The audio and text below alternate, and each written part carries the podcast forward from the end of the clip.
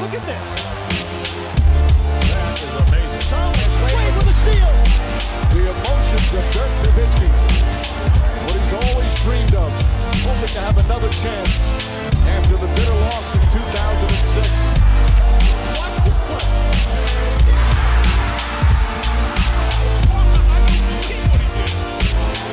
That is amazing. Hallo und willkommen zu Gut Next, dem deutschen Basketball-Podcast im Internet. Mein Name ist André Vogt und ich begrüße euch zu einer neuen Folge des kleinen, aber feinen Basketball. Heute mit dem Fragen-Podcast am Samstag.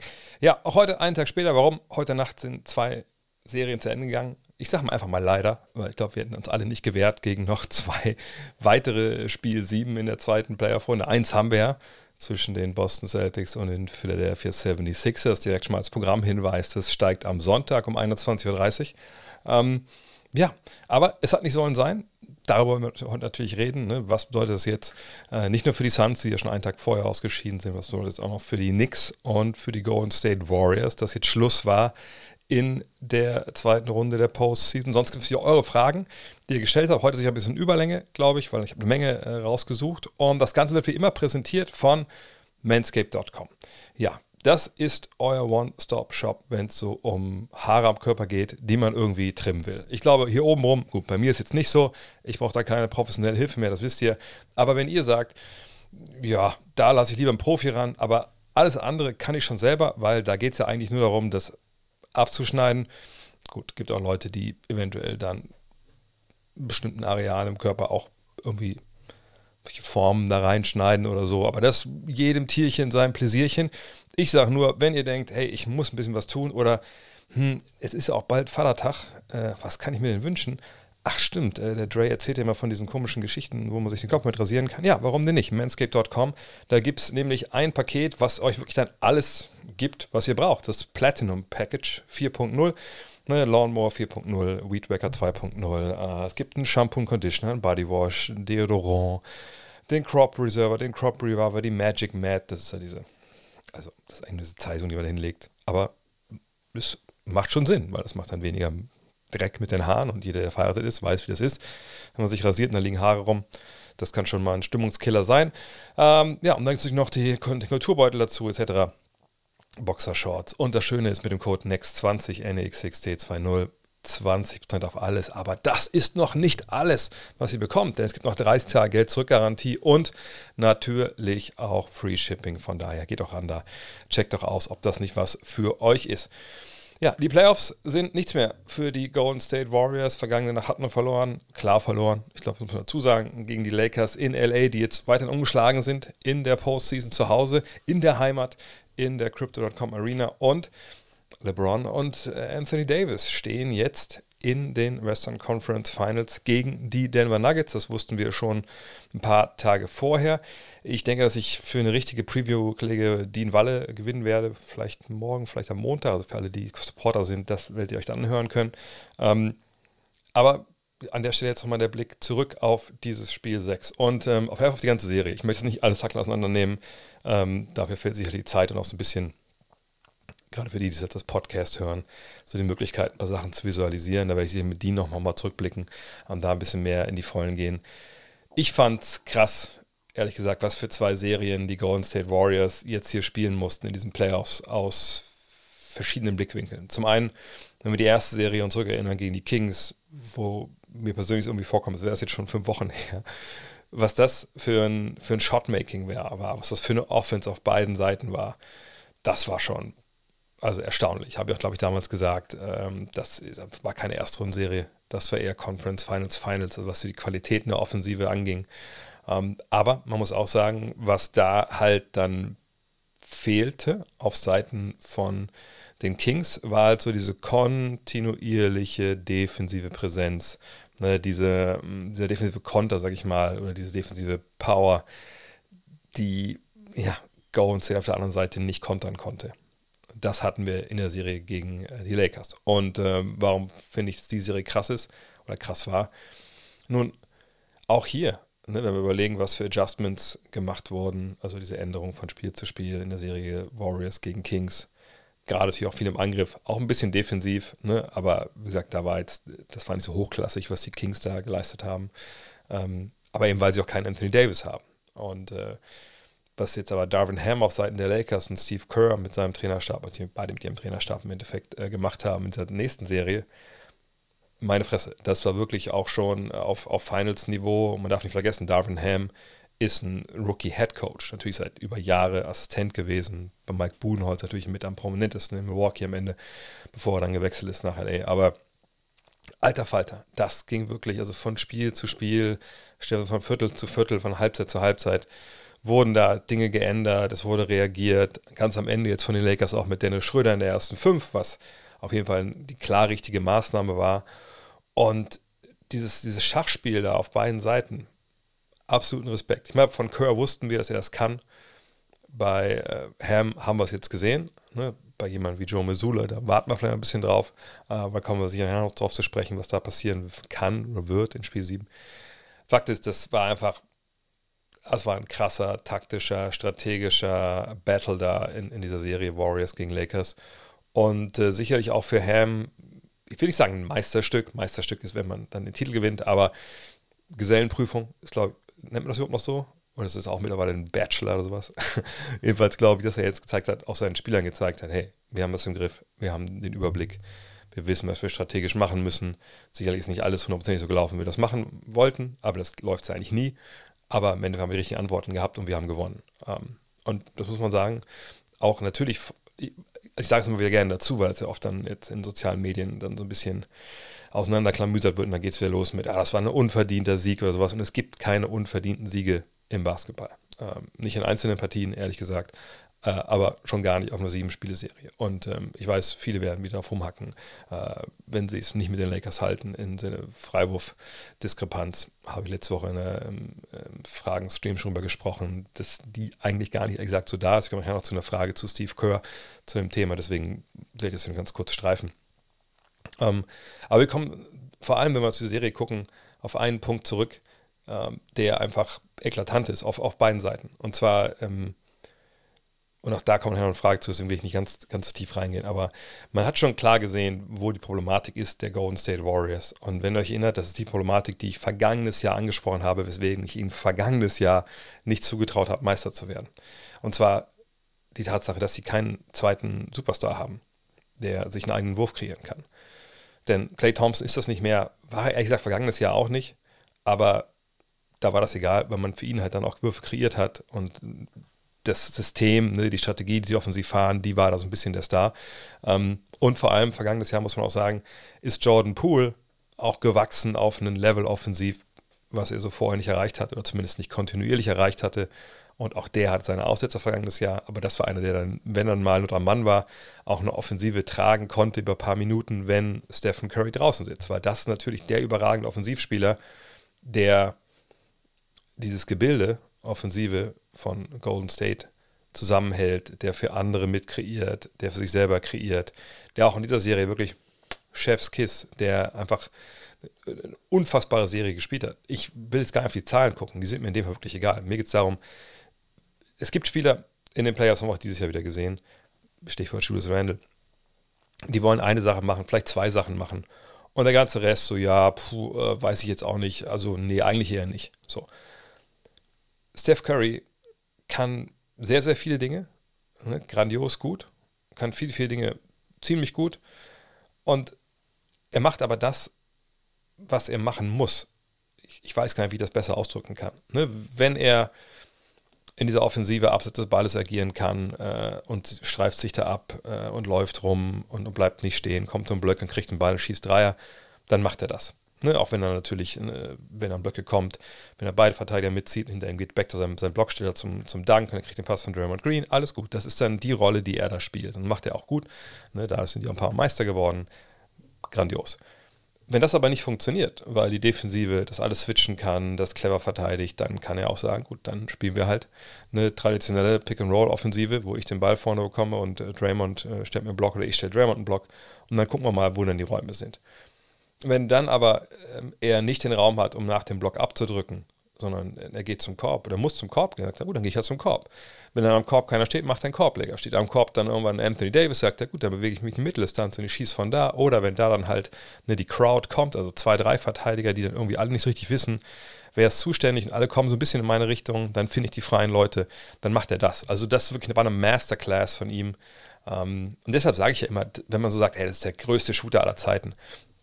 Okay, klar, äh, würde ich auch unterschreiben wollen, dass er das ist. Aber das, finde ich, wird ihm dann in gewisser Hinsicht als Basketballer gar nicht so gerecht. Denn kaum jemand spricht ja davon, oh, Steph Curry, wahnsinniges Basketball-Brain, Spiel komplett verstanden, ne, macht da genau das Richtige. Aber das müssen wir mittlerweile auch immer dazu sagen. Wahnsinnig guter Basketballer. Genie ist ein großes Wort, wird viel rumgeworfen, aber ich würde auch da sagen, echt ein Genie, wie er versteht, was er für die anderen machen muss. Ähm, aber es hat eben nicht gereicht, weil es eben keinen zweiten Spieler gab, der alleine sich den Wurf kreieren konnte. Vor allem, weil Jordan Poole, eben schon angesprochen, einfach, keine Ahnung, unseriös war, an beiden Enden des Feldes, borderline nicht spielbar. Ähm, und dann musste man sich eben irgendwie behelfen und Punkte zusammenklauen. Dann musste eben mal Draymond Green 20 machen, was sicherlich mal vorkommen kann. Ich mal an Spiel 7 damals 2016, aber am Ende des Tages ähm, ist auch klar, dass das nicht so, das kann er nur bringen, wenn für ihn halt krasse Freiräume ergeben. Ne? Und wenn du aber auf einem hohen Niveau verteidigst, dann sind die Freiräume irgendwie nicht so krass, dann macht er auch keine 20. Clay Thompson, wie gesagt, wahnsinnig toller Schütze. Nach wie vor hat meine Frau Angst, dass ich immer weg bin und sage, ich bin mit Clays Sprungwurf äh, in die WG gezogen. Aber das ist ja nun mal nur der Sprungwurf. Ne? Drive zum Korb, die ganzen Sachen sind halt nicht da. Und auch ein Andrew Wiggins, ne, der natürlich ab und zu mal auch mal ein Dribbling nehmen kann, ist aber niemand, wo du jetzt sagst, komm, jetzt tragen wir uns mal jetzt zehn Minuten. Das ist einfach nicht sein, sein Spiel, auch wenn er natürlich mal als Number One Pick durchaus äh, in die Richtung hätte gehen sollen. Ähm, und dass die Serie dann aber so knapp war trotzdem, obwohl der Spiel 6 jetzt relativ klar war am Ende, ähm, ist eben auch ein Testament, wie wahnsinnig gut die taktisch geschult sind. Also wirklich absoluten Respekt und ich werde nachher noch eine Parallele zu einem Miami Heat ziehen. Du kannst ja als Trainer wahnsinnig tolle Adjustments dir ausdenken und sagen, hey, macht mal das, macht mal das und pass mal auf. Also wenn die das Pick and Roll laufen, verteidigen wir es so und wenn die das laufen, laufen wir es so. Aber auch nicht, wenn der in der Ecke steht, sondern wenn der andere in der Ecke steht. Und ne, man kann ja vom Hölzchen auf Stöckchen kommen und runterbrechen, das verschiedenste, ne, ist wie so ein Ast, der sich, wie so ein Baum, der sich aufästelt, verschiedenste Zweige. Nur wenn die Spieler das nicht umsetzen können, weil sie einfach nicht wissen oder es nicht lesen können und nicht verstehen, was die Nuancen sind, naja, dann kannst du deine Adjustments auch auf dem Hallenboden schreiben, dann ist auch egal. So, ne? Ähm, aber die Warriors eben wahnsinnig gut gecoacht, ähm, wahnsinnig taktisch versierte Spieler, aber es fehlte eben dieser andere Punch offensiv. Sonst glaube ich, hätten sie das durchaus auch gewinnen können, aber hatten sie nun mal nicht. Und du brauchst halt mindestens zwei offensive Superstars, um halt einen Titel zu gewinnen und eben auch gegen so ein Team wie die Lakers, die das eben, die die eben hatten. Aber der, der, der große Vorteil auch der Lakers war halt, dass sie natürlich unglaublich viele Leute haben, also im Vergleich zu, zu den Warriors zumindest, die mit dem Ball in der Hand auch mal was machen können. Ne? Meine LeBron müssen wir nicht überreden. Anthony Davis müssen wir nicht überreden. Aber dann kommen wir schon zu meinem speziellen Freund D'Angelo Russell. Ne? Er ist ein Vogel, der, der, fliegen muss, hat er gesagt. Das ist er direkt abgestürzt. Aber es ist ja gar nicht so schlimm, denn ne, in so einer Mannschaft wie jetzt die Lakers mit diesen ganzen Ballhändlern, die auch selber was kreieren können, da muss er nicht jedes Mal 20 machen. Da kann man auch die, diesen zwischenzeitlichen 1 von 10 D'Angelo Russell irgendwie auffangen. Dann ist er natürlich ein Austin Reeves, der vergangene Nacht auch grandios war. Auch ein Dennis Schröder kann natürlich die Sachen machen. Rui Hachimura. Und da sind wir schon, was sind wir jetzt, bei sechs, sieben Leuten, die alle mal im Zweifel den Ball auf den Boden setzen können und halt, wie gesagt, für sich und andere halt einen guten Wurf rausholen. Und das war für mich so der Riesenunterschied Plus natürlich die Tatsache, dass sie halt Anthony Davis haben und der einfach auf einem Niveau verteidigt. Auch nicht immer, aber, das, aber sagen wir mal vier von fünf Spielen, wo du einfach sagst, ja gut, das, da unten, da brauchen wir gar nicht hinzugehen. Ähm, aber wie gesagt, wie es jetzt, jetzt dann projiziert auf die Serie gegen Denver, da sprechen wir dann an anderer Stelle drüber. Die Warriors, ähm, aber stellen sich die Frage, was jetzt? Und ähm, gestern dann im Nachklapp wurde natürlich noch viel darüber gesprochen, was jetzt so der nächste Schritt denn sei. Ne, ob, ob ein Draymond zum Beispiel bleibt, er ist ja der, die große Unbekannte. Clay Thompson kann den Vertrag verlängern im Sommer. Ähm, da wurde berichtet, dass da wohl Gerüchte gibt, dass er wohl einen, ja, einen Pay-Cut hinnimmt, ähnlich wie es bei Andrew Wiggins der Fall war. Ähm, oder dass er jetzt nicht so viel nimmt, wie er normalerweise bekommen könnte. Er hat dieses Jahr 43 Millionen bekommen und nee, nächstes Jahr bekommt er 43 Millionen, sorry. Äh, mal gucken, ähm, wie es dann weitergeht für ihn. Aber ich kann mir gut vorstellen, dass er dann wirklich ähm, weniger Geld nimmt, hat er auch genug verdient, aber gut, man weiß ja immer nicht, ne, wie die Angebote von anderswo sind, aber ich glaube, die werden auch nicht viel höher sein. Jordan Pools Vertrag, der geht ja erst los, ne, jetzt im kommenden Jahr, der ist so wie er ist. Und Draymond, ja, er hat gesagt, ich möchte mit den gleichen Leuten hier rausreiten aus der Liga, wie ich reingeritten bin. Und das sind natürlich äh, Thompson und Curry. Äh, sprich, er will ein Warrior for Life bleiben, hat er auch gesagt. Ähm, Frage ist halt, ja, wie viel kostet das denn dann? Ähm, Im Zweifel muss man ehrlich sein, ist es relativ egal, weil sie so weit am Salary Cap liegen und da werden halt dann auch die neuen Restriktionen greifen, ähm, die das, der neue Collective Bargaining Agreement Vertrag, also der Tarifvertrag, äh, mit sich bringen. Äh, aber ich denke, Draymond hat jetzt, also nächstes Jahr er eine, eine Spieloption gehabt von 27,6 Millionen. Das würde wahrscheinlich nicht ziehen. Ich kann mir auch da vorstellen, dass das kein, es wird kein Maximalvertrag sein, es wird ein Deal sein, der natürlich gut dotiert ist, aber ähm, ja, ist mal schwer vorauszusehen. Das Salary Cap steigt ja auch in den nächsten anderthalb oder zwei Jahren, glaube ich, an. Ne? Aber weiß ich nicht. Also ich glaube, 27,6 um den Dreh wird sich bewegen, also nicht viel höher. Aber wie gesagt, es macht den Kohl im Endeffekt auch nicht wirklich fett. Eher fraglich ist ein bisschen, was machen sie mit Jonathan Cominga. Ähm, natürlich wird man den äh, versuchen, nächstes Jahr wieder einzubauen, aber der war wohl auch enttäuscht, was man jetzt so lesen konnte. Einige Quellen haben was berichtet, dass er nicht zufrieden war mit seiner Rolle in den Playoffs. Gut, kann ich nachvollziehen. Ne? Man denkt natürlich, als junger Spieler hast nächstes, dieses Jahr wieder einen Schritt nach vorne gemacht. Jetzt spielst du in den Playoffs quasi gar nicht. Wieso ist das Vertrauen nicht da? Vertrauen dir überhaupt nochmal irgendwann? Äh, willst vielleicht woanders hin, um dich dann, weil der ist ja auch bald dran dann, ne? Ähm, mit, ähm, das heißt bald, aber ne, das ist ja am Horizont. Ne, 2025 wird er Restricted Free Agent. Bis dahin will er natürlich Leistung bringen, die rechtfertigen, dass man dann diesen ersten großen Vertrag unterschreiben kann als Erstrunden-Pick, wo dann auch wirklich klar ist, okay, jetzt muss halt keiner in meiner Familie jemals mal wieder arbeiten. So, ähm, da bin ich gespannt. Ähm, Moses Moody hat natürlich gut gespielt. Der Rest sind ja eigentlich eh Rollenspieler. Ähm, vergesse gerade noch einen Free Agent. Ich überlege gerade, äh, ne, sind wirklich wichtigen, haben sie sonst nicht. Von daher, ich, ich bin extrem gespannt, was noch passiert. Große Sprünge, wenn wir ehrlich sind, so vom, vom Personal. Ich meine, das, die große Wildcard ist eben Jordan Poole. Ne? Ähm, wenn man jetzt denkt, okay, das war eine schlechte Phase, der hat im Trainingslager aufs Maul bekommen, das hat äh, sich, ne, sich in die Saison reingezogen, monatelang. Wir wissen natürlich alle nicht, was hinter den Kulissen los war mit Draymond und ihm jetzt so über die Saison, ob sie das irgendwie eingerenkt hat oder nicht, ob es da andere Probleme gab. Ne? Wie gesagt, ich verweise mal gerne auf, auf Moritz, was Wagner, was er im Podcast gesagt hat, ne? hey, wir dürfen nicht vergessen, sind aber auch alle alles Menschen hier. Manchmal ne, spielen auch Sachen eine Rolle, die nichts mit Basketball zu tun haben. Keine Ahnung, ob da irgendwas ähm, im Argen liegt oder lag bei Jordan Poole. Vielleicht ne, kommen wir nächstes Jahr auch äh, in die Saison rein und Jordan Poole äh, macht einen, hat einen riesen Schritt nach vorne gemacht und ist jetzt der zweite Superstar. Das können natürlich nur die Warriors beantworten. Aber ähm, Poole wäre der einzige, wo ich sagen würde, okay, also wenn man den jetzt irgendwie traden würde, vielleicht für sich für zwei Spieler oder drei Spieler, die einem mehr helfen, aber wo kriegt man so einen Trade hin? Also das ist dann schon immer sehr, sehr schwierig, das so zu machen. Ähm, ich denke, so Best Bet wäre jetzt momentan das Wahrscheinlichste ist. Ähm, sie werden Raymond verlängern.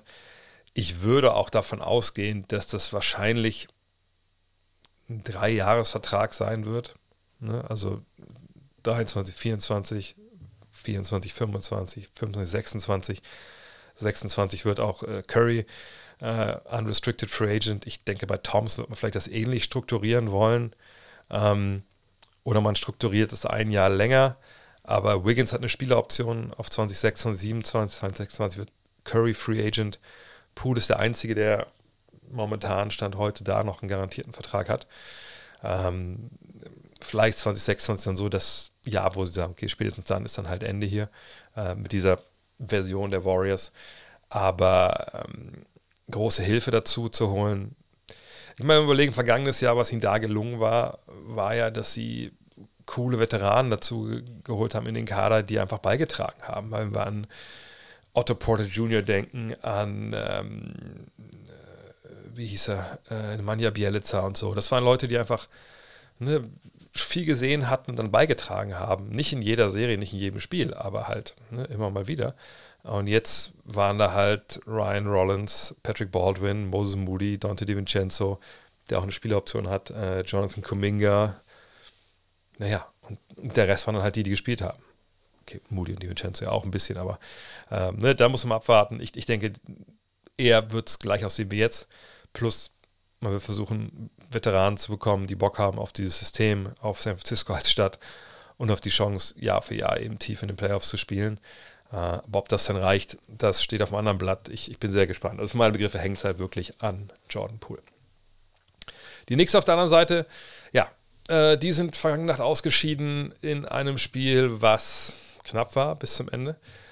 Aber dann eben ja, eine Niederlage besiegelt hat, die für New York-Fans sicherlich ein bisschen schwer zu verkraften ist. Denn war Favorit, äh, die Knicks äh, gegen die Heat. Äh, man hat ja, 2-2 verloren und ich glaube, die Fans in New York, ja, ich weiß nicht, ob sie nicht wissen, jetzt so, was wie ihnen wirklich geschehen ist. Aber vor allem ne, ist man New York ja schnell dabei, äh, Leute rauszumachen, die, die schuld sind. Und da bin ich gespannt, wie sich das jetzt dann äh, verhalten wird in den nächsten, wahrscheinlich sogar Stunden. Ähm, ja, gut, ist am Samstag. Gestern kam noch keine Zeitung raus in New York, aber die, der Blätterwald da, der rauscht ja auch immer relativ gewaltig. Und wenn man dann sieht, wie dieses sechste Spiel jetzt gelaufen ist, mit 41 Punkten von Jalen Brunson, natürlich grandios. Klar, nur drei Assists, aber er musste eben auch sehr, sehr viel machen und mit dem kann da jetzt auch keiner hart ins Gericht gehen. Ähm, 41 Punkte aus dem Feld, 14 von 22, wahnsinnig gut. Von der Dreierlinie 5 von 10, Freiwurflinie 8 von 9. Also da blieben keine Wünsche offen. Bei Julius Randle allerdings mit 15 Punkten, gut, 11 Rebounds, auch 3 Assists, 2 Blocks, aber 3 von 14 aus dem Feld, 1 von 7 von der Dreierlinie. Dazu RG Barrett 1 von 10 aus dem Feld, 0 von 3 von der Dreierlinie, 11 Punkte, 2 Rebounds in 32 Minuten, ein Assist in 32 Minuten. Ähm, das ist schon wahnsinnig wenig. Äh, natürlich, ähm, Granton Grimes hat auch nur eins von sechs Dreier getroffen, aber das ist ja keiner, der den Ball in der Hand hat, normalerweise auch kreiert. Ähm, von der Bank ja, kam dann Josh Hart mit elf, auch der nur eins von vier Dreier, generell 10 von 35 Dreiern. Das ist natürlich schon die Geschichte des Spiels, obwohl es ein knappes Ding war, aber sie hatten eben auch die Heat bei 7 von 27 Dreiern. Äh, wo Jimmy Butler mit 24 und Bam Adebayo mit 23 natürlich mal wieder vorweggegangen sind, aber auch Kyle Lowry da ein paar Dinge eingestreut hat, wo man einfach im Kopf geschüttelt hat. Ähm, und am Ende, ja, glaube ich, bleibt es bei New York so ein bisschen, also ein sehr bitterer Beigeschmack, dass man gegen eine Mannschaft verloren hat, die, das meine ich gar nicht despektierlich, aber die mit Jimmy Butler eigentlich den einzigen offensiven Superstar hat. Ja, wenn wir uns die Zahlen für die Serie mal anschauen, dann äh, stehen aber Butler 31 Punkte. Äh, nee, Quatsch, bei Jalen Brunson, sorry, ich bin gerade verrutscht. Bei Butler stehen nur, in Anführungszeichen, 24,6 Punkte, ne, 7,2 Rebounds, 6 Assists, 2,8 Stocks. Alles gut, ne, auch wenn es von der Dreierlinie nur 1 von 9 waren. Aber danach, da ist man schon bei Bam Adebayo, ne, 18,7 Punkte, ähm, wenn wir über die Offense reden. Und ihr kennt sein Spiel, das ist jetzt niemand, der, der die Buckets halt selber holt. Max Struess, genau das gleiche. Kyle Lowry, äh, Struess mit 14,7, äh, Struess, äh, Lowry mit 12,2. Caleb Martin 10,5, Gabe Vincent 10,3. Und ne, das sind natürlich Kollegen, die also viel Catch and Shoot, außer bei Lowry jetzt vielleicht. Und danach sind wir schon bei Duncan Robinson, Kevin Love, die beide ein bisschen mehr als sechs gemacht haben oder genau sechs, aber auch keine guten Dreierwerte äh, haben mit, äh, mit 28,6% und 24,1% Also, wie hat man gegen die eigentlich verloren, werden sich viele Knicks-Fans halt fragen. Und ich habe schon angedeutet, dass ich eigentlich Parallelen sehe zwischen den Warriors und den Heat. Ähm, vor allem, weil die beide eben wahnsinnig gecoacht sind. Ne? Steve Kerr sowieso, klar, aber auch Eric Spolstra, auf den es vergessen wird. Ne? Ein absolut genialer Trainer. Und viele reden über die Heat Culture ne? und dass sie sich auf Bälle werfen und ne, Bälle abfälschen und so. Das stimmt ja auch alles. Aber für mich eigentlich so der Hauptausdruck der Heat Culture ist nicht unbedingt, dass man sich da auf das Parkett wirft, sondern dass man halt versteht, dass das ein Job ist, wo man halt nicht hingeht, ne, wenn Training ist und dann äh, macht man das und sagt, ja, okay, und jetzt Training vorbei, gehe ich wieder nach Hause, ähm, sondern dass man einfach sich mit, mit, also mit allem, was man hat, diese Mannschaft verschreibt. Ne, ich habe schon ein paar Mal gesagt, dieses, dass man einen Vertrag schließt, nicht nur fürs Geld mit der Franchise, sondern Vertrag mit dem Trainerstab, mit den Teamkollegen, mit den Leuten, die in der Halle für dich Popcorn verkaufen und sagt, hey, wenn ich hier hinkomme, ich bin mir meiner Verantwortung bewusst für alles, wo Heat draufsteht. Und der werde ich auch gerecht. 100% immer zu jedem Zeitpunkt. Und ich lass mich hier nicht hängen. Ähm, deswegen ist jemand wie Hassan Whiteside da auch nicht wirklich glücklich geworden im Endeffekt und die auch nicht mit ihm. Ähm, und eine Sache, wo sich halt auch widerspiegelt, ist, dass man äh, eben das erwartet von denen, genau wie der Steve Kerr mit von den seinen Warriors erwartet, hey, wenn wir ein, taktisch eine Idee haben, dann müsst ihr in der Lage sein, das umzusetzen. Ihr müsst in der Lage sein, es zu erkennen und eben auch dann so zu spielen, wie wir das wollen. Und das hat natürlich immer was zu tun mit, okay, ist der Spieler zu fähig? Ne, das liegt natürlich am Trainerstab, da die Spieler da einzusetzen, wo sie auch mit ihren Skills irgendwie hingehören. Aber der andere Punkt ist natürlich auch, bist du denn in der Lage oder investierst du genug Zeit, um zu verstehen, was wir von dir wollen? Also wenn wir mal da mal ein Äquivalent, äh, mal, einen Vergleich ziehen wollen, also ich kann ein total guter, was ich, äh, sprachlich begabter äh, Junge sein oder Mädchen und ich, ich bin eigentlich, spreche wie gerne Englisch und, und äh, habe doch nichts gegen, aber ich lerne meine Vokabeln nicht. Und dann sagt mir jemand, ja, übersetzt doch bitte mal den Satz, das bräuchten wir jetzt. Dann kann ich irgendwie einen zurechtstammeln und irgendwie, vielleicht kriege ich es irgendwie halbwegs hin. Aber wenn ich die Vokabeln nicht gelernt habe, habe ich nicht die richtigen Worte. Und das mag vielleicht irgendwie funktionieren, aber eben nicht perfekt. Und das ist für mich eben Heat Culture. Ne? Immer wie Jimmy Butler, ja, da kann mir keiner erzählen, dass der nicht Scouting Reports quasi auswendig lernt. Ne? Da kann mir keiner erzählen, dass äh, ne, jetzt ein Kyle Lowry, wenn er da ist, eben nicht genau weiß, was er tun muss. Ähm, und das gleiche gilt natürlich für Max Struess, für Gabe Vincent, ne, Bam Adebayo, also alles Jungs, die eigentlich nicht mit großen Vorschusslorbeeren in die Liga kamen, sondern sich reingearbeitet haben in so eine Rolle, wo sie halt bei so einem Playoff-Team so eine wichtige Rolle auf dem Feld spielen. Und ähm, wenn du das eben erreichst, dass die Spieler das verstehen, was du von ihnen willst, dass sie sich in dieser Rolle auch sehen und auch gewisse Opfer bringen, dann kannst du eben genau wie das auch in, in Golden State passiert, sagen, pass auf, dann spielen wir heute mal so, morgen spielen wir mal so, aber wir müssen was ändern, wir ändern das jetzt hier. Du bist viel variabler in all den Dingen, die du halt anbringen kannst. Und dann kannst du eben auch ein taktisches Korsett ändern. Du kannst es enger schnüren, weiter schnüren. Du kannst Spieler rumbewegen. Du kannst auch mal Spieler ganz rausnehmen und die sind dir dann nicht böse. Einfach weil jeder weiß, okay, es geht nicht um mich, es geht um ums große Ganze. Und wenn du eben Leute hast, die das nicht so verstehen und die halt dann ihr Ding durchbringen wollen, dann kann es Probleme geben. Vollkommen auf Zusammenhang gerissen, lass uns über Julius Randle reden. Ähm, bei Julius Randle bin ich mir relativ sicher, dass das einer ist, der das nicht so gut kann. Ne? Der ist wahrscheinlich kein Spieler für die Miami Heat. Oder wenn er hinbekommen würde, dann müssten die den erstmal einnorden, dass er diese Dinge auch tut. Weil ich will es, ich tue mich immer schwer damit, wenn so Playoff-Serien verloren gegangen sind, auf einen Spieler zu zeigen und sagen, also guck mal her, hier, der, das ist der Grund. Und Randall war auch eine Partie nicht dabei, direkt zum Auftakt, das wisst ihr. Aber Julius Randall ist dann jemand für mich, der, klar, wenn wir die Zahlen angucken, 19 ne, Punkte, 10 Rebounds, 4 Assists, da sagt keiner irgendwas. Aber dann sind wir bei 28,1% von der Dreierlinie und aus dem Feld ja, sind wir bei 41%. Ja, das ist nicht so wirklich gut. Ne? Josh Hart hat eine höhere Feldwurfquote und der geht ja quasi, also der macht ja nichts Richtung, Richtung Korb so wirklich. Ähm, und natürlich, es fehlt auch, Emmanuel Quickly hat gefehlt, drei Spiele, das weiß ich auch aber für mich Julius Randle, der der All-Star war dieses Jahr, obwohl für meinen Begriff Jalen Brunson hätte sein müssen, ist ein Spieler, der sein Spiel durchbringen will. Eben Power-Typ eigentlich, aber der gerne auch draußen agiert ne, und dann auch, auch mal gerne einen oder anderen unseriösen Wurf nimmt. Und vielleicht mal defensiv die andere Situation hat, wo, ja, wenn er später das auf Video sehen würde, würde wahrscheinlich gerade irgendwo anders kurz hingucken, wenn die Szene kommt, weil er genau weiß, da hat er halt Scheiße gebaut.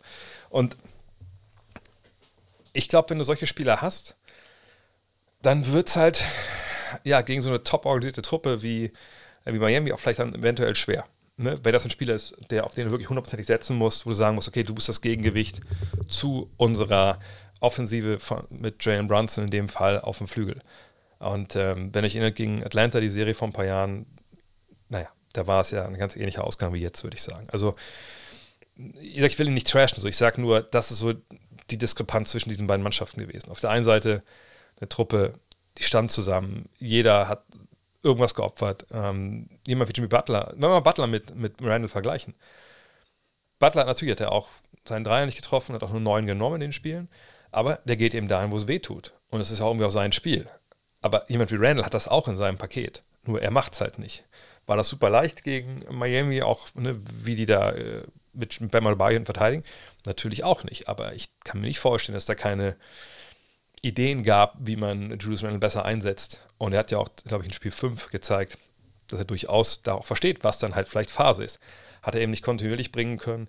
Und das ist ein bisschen Unterschied gewesen für mich. Ne? Also Miami, wenn wir jetzt weggehen von Randall, eine Mannschaft, jedes Rädchen greift aneinander, heißt nicht, dass man jedes Spiel gewinnt, aber ne, super professionell, gut aufgestellt und im Endeffekt auch mit genug was Beispiel Gold State nicht hatte, genug Ballhändler nochmal, die auch nochmal von verschiedenen Winkeln attackieren können, wenn sich irgendwas vor Jimmy Butler aufgebaut hat.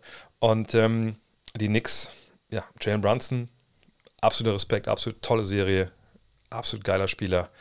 Ähm, dahinter dann, wie gesagt, Barrett, eigentlich von den Zahlen ja auch her okay, äh, aber auch da äh, muss noch ein bisschen mehr kommen, weil er ist 22. Aber Juice Randall halt nicht wirklich ähm, ja, äh, auf der Höhe und dahinter die, die Rollenspieler hat Quickly nur drei Spiele gemacht. Ähm, die Rollenspieler ist ein bisschen grün, für die war das ja auch oft dann stimmt, also der erste Playoff-Einsatz. Ähm, die werden noch besser werden, aber wie gesagt, Juice Randall, da müssen wir mal gucken bei den Knicks, was man damit eventuell macht. Problem ist auch da, ähm, ne, wenn man den jetzt traden möchte, wer braucht denn unbedingt jetzt äh, Juice Randall? Er hat noch dieses Jahr Vertrag, was jetzt kommt, das Jahr darauf auch noch dann eine Spieleroption. Also von daher ist eigentlich kein Problem.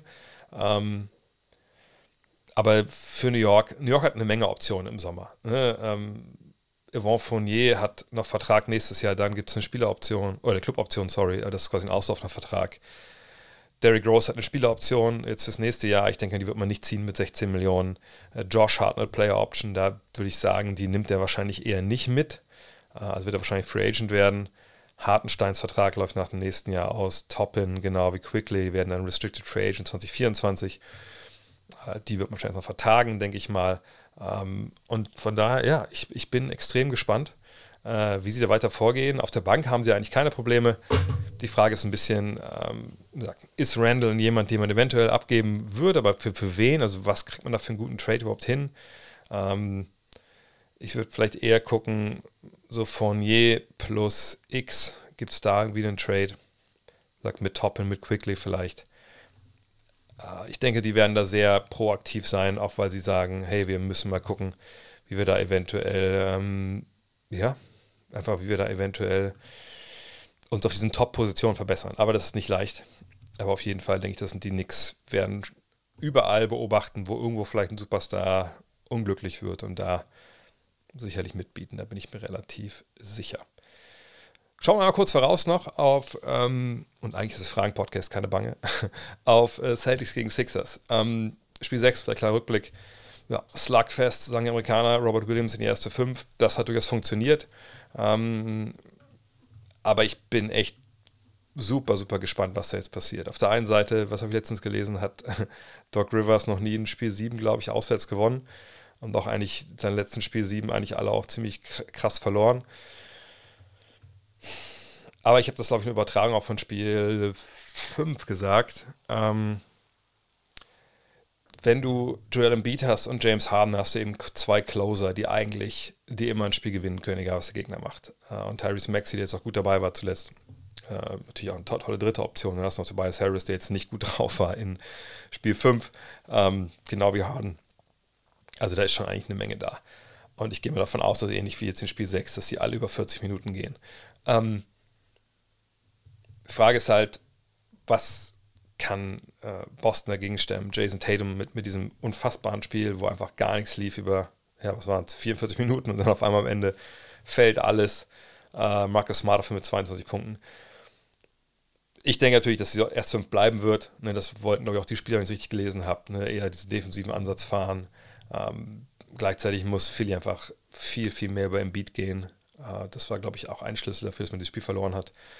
Ähm, gerade auch im dritten, vierten Viertel, wo es ja nur 13 Punkte gab. Also ich denke, Spiel 7, da ist wirklich jetzt alles drin. Also da könnt ihr mir alles erzählen. Wenn ihr sagt, es wird Double Overtime, Nail beide sage ich, ja, kann ich mir vorstellen. Wenn ihr sagt, Alter, da, da gewinnt ein Team mit 20 und ihr eine sagt, Boston mit 20, Philly mit 20, die sagen, ja, kann ich, kann ich mir auch alles vorstellen. Weil das eine Serie ist, die einfach super, super schwer zu lesen ist. Ähm, und im Vergleich zum Beispiel zu, zu Warriors, Lakers strategisch auch viel weniger so ein bisschen anbietet. Ähm, ich, ich bin echt gespannt. Aber es gibt eine Parallele, fällt mir gerade ein, noch, äh, glaube ich, von, äh, von den Celtics zu den Knicks. Auch bei Tom Thibodeau am Ende, da warmte da keine Auszeit. Egal, äh, da, müssen wir auch nicht mehr, auch nicht mehr nachtreten. Ähm, jedenfalls freue ich mich auf Spiel 7, sagt der Hinweis, Sonntag 21.30 Uhr. Da gibt es das Ganze, das könnt ihr euch natürlich anschauen. Sollten wir uns auch anschauen. Ich hoffe, ich mache auch dann so ein Watch-Along auf Twitch. Äh, meine Frau hat zwar Dienst, aber da möchte ich eigentlich auch natürlich mit euch das Ganze schauen. Kommen wir zu den Fragen.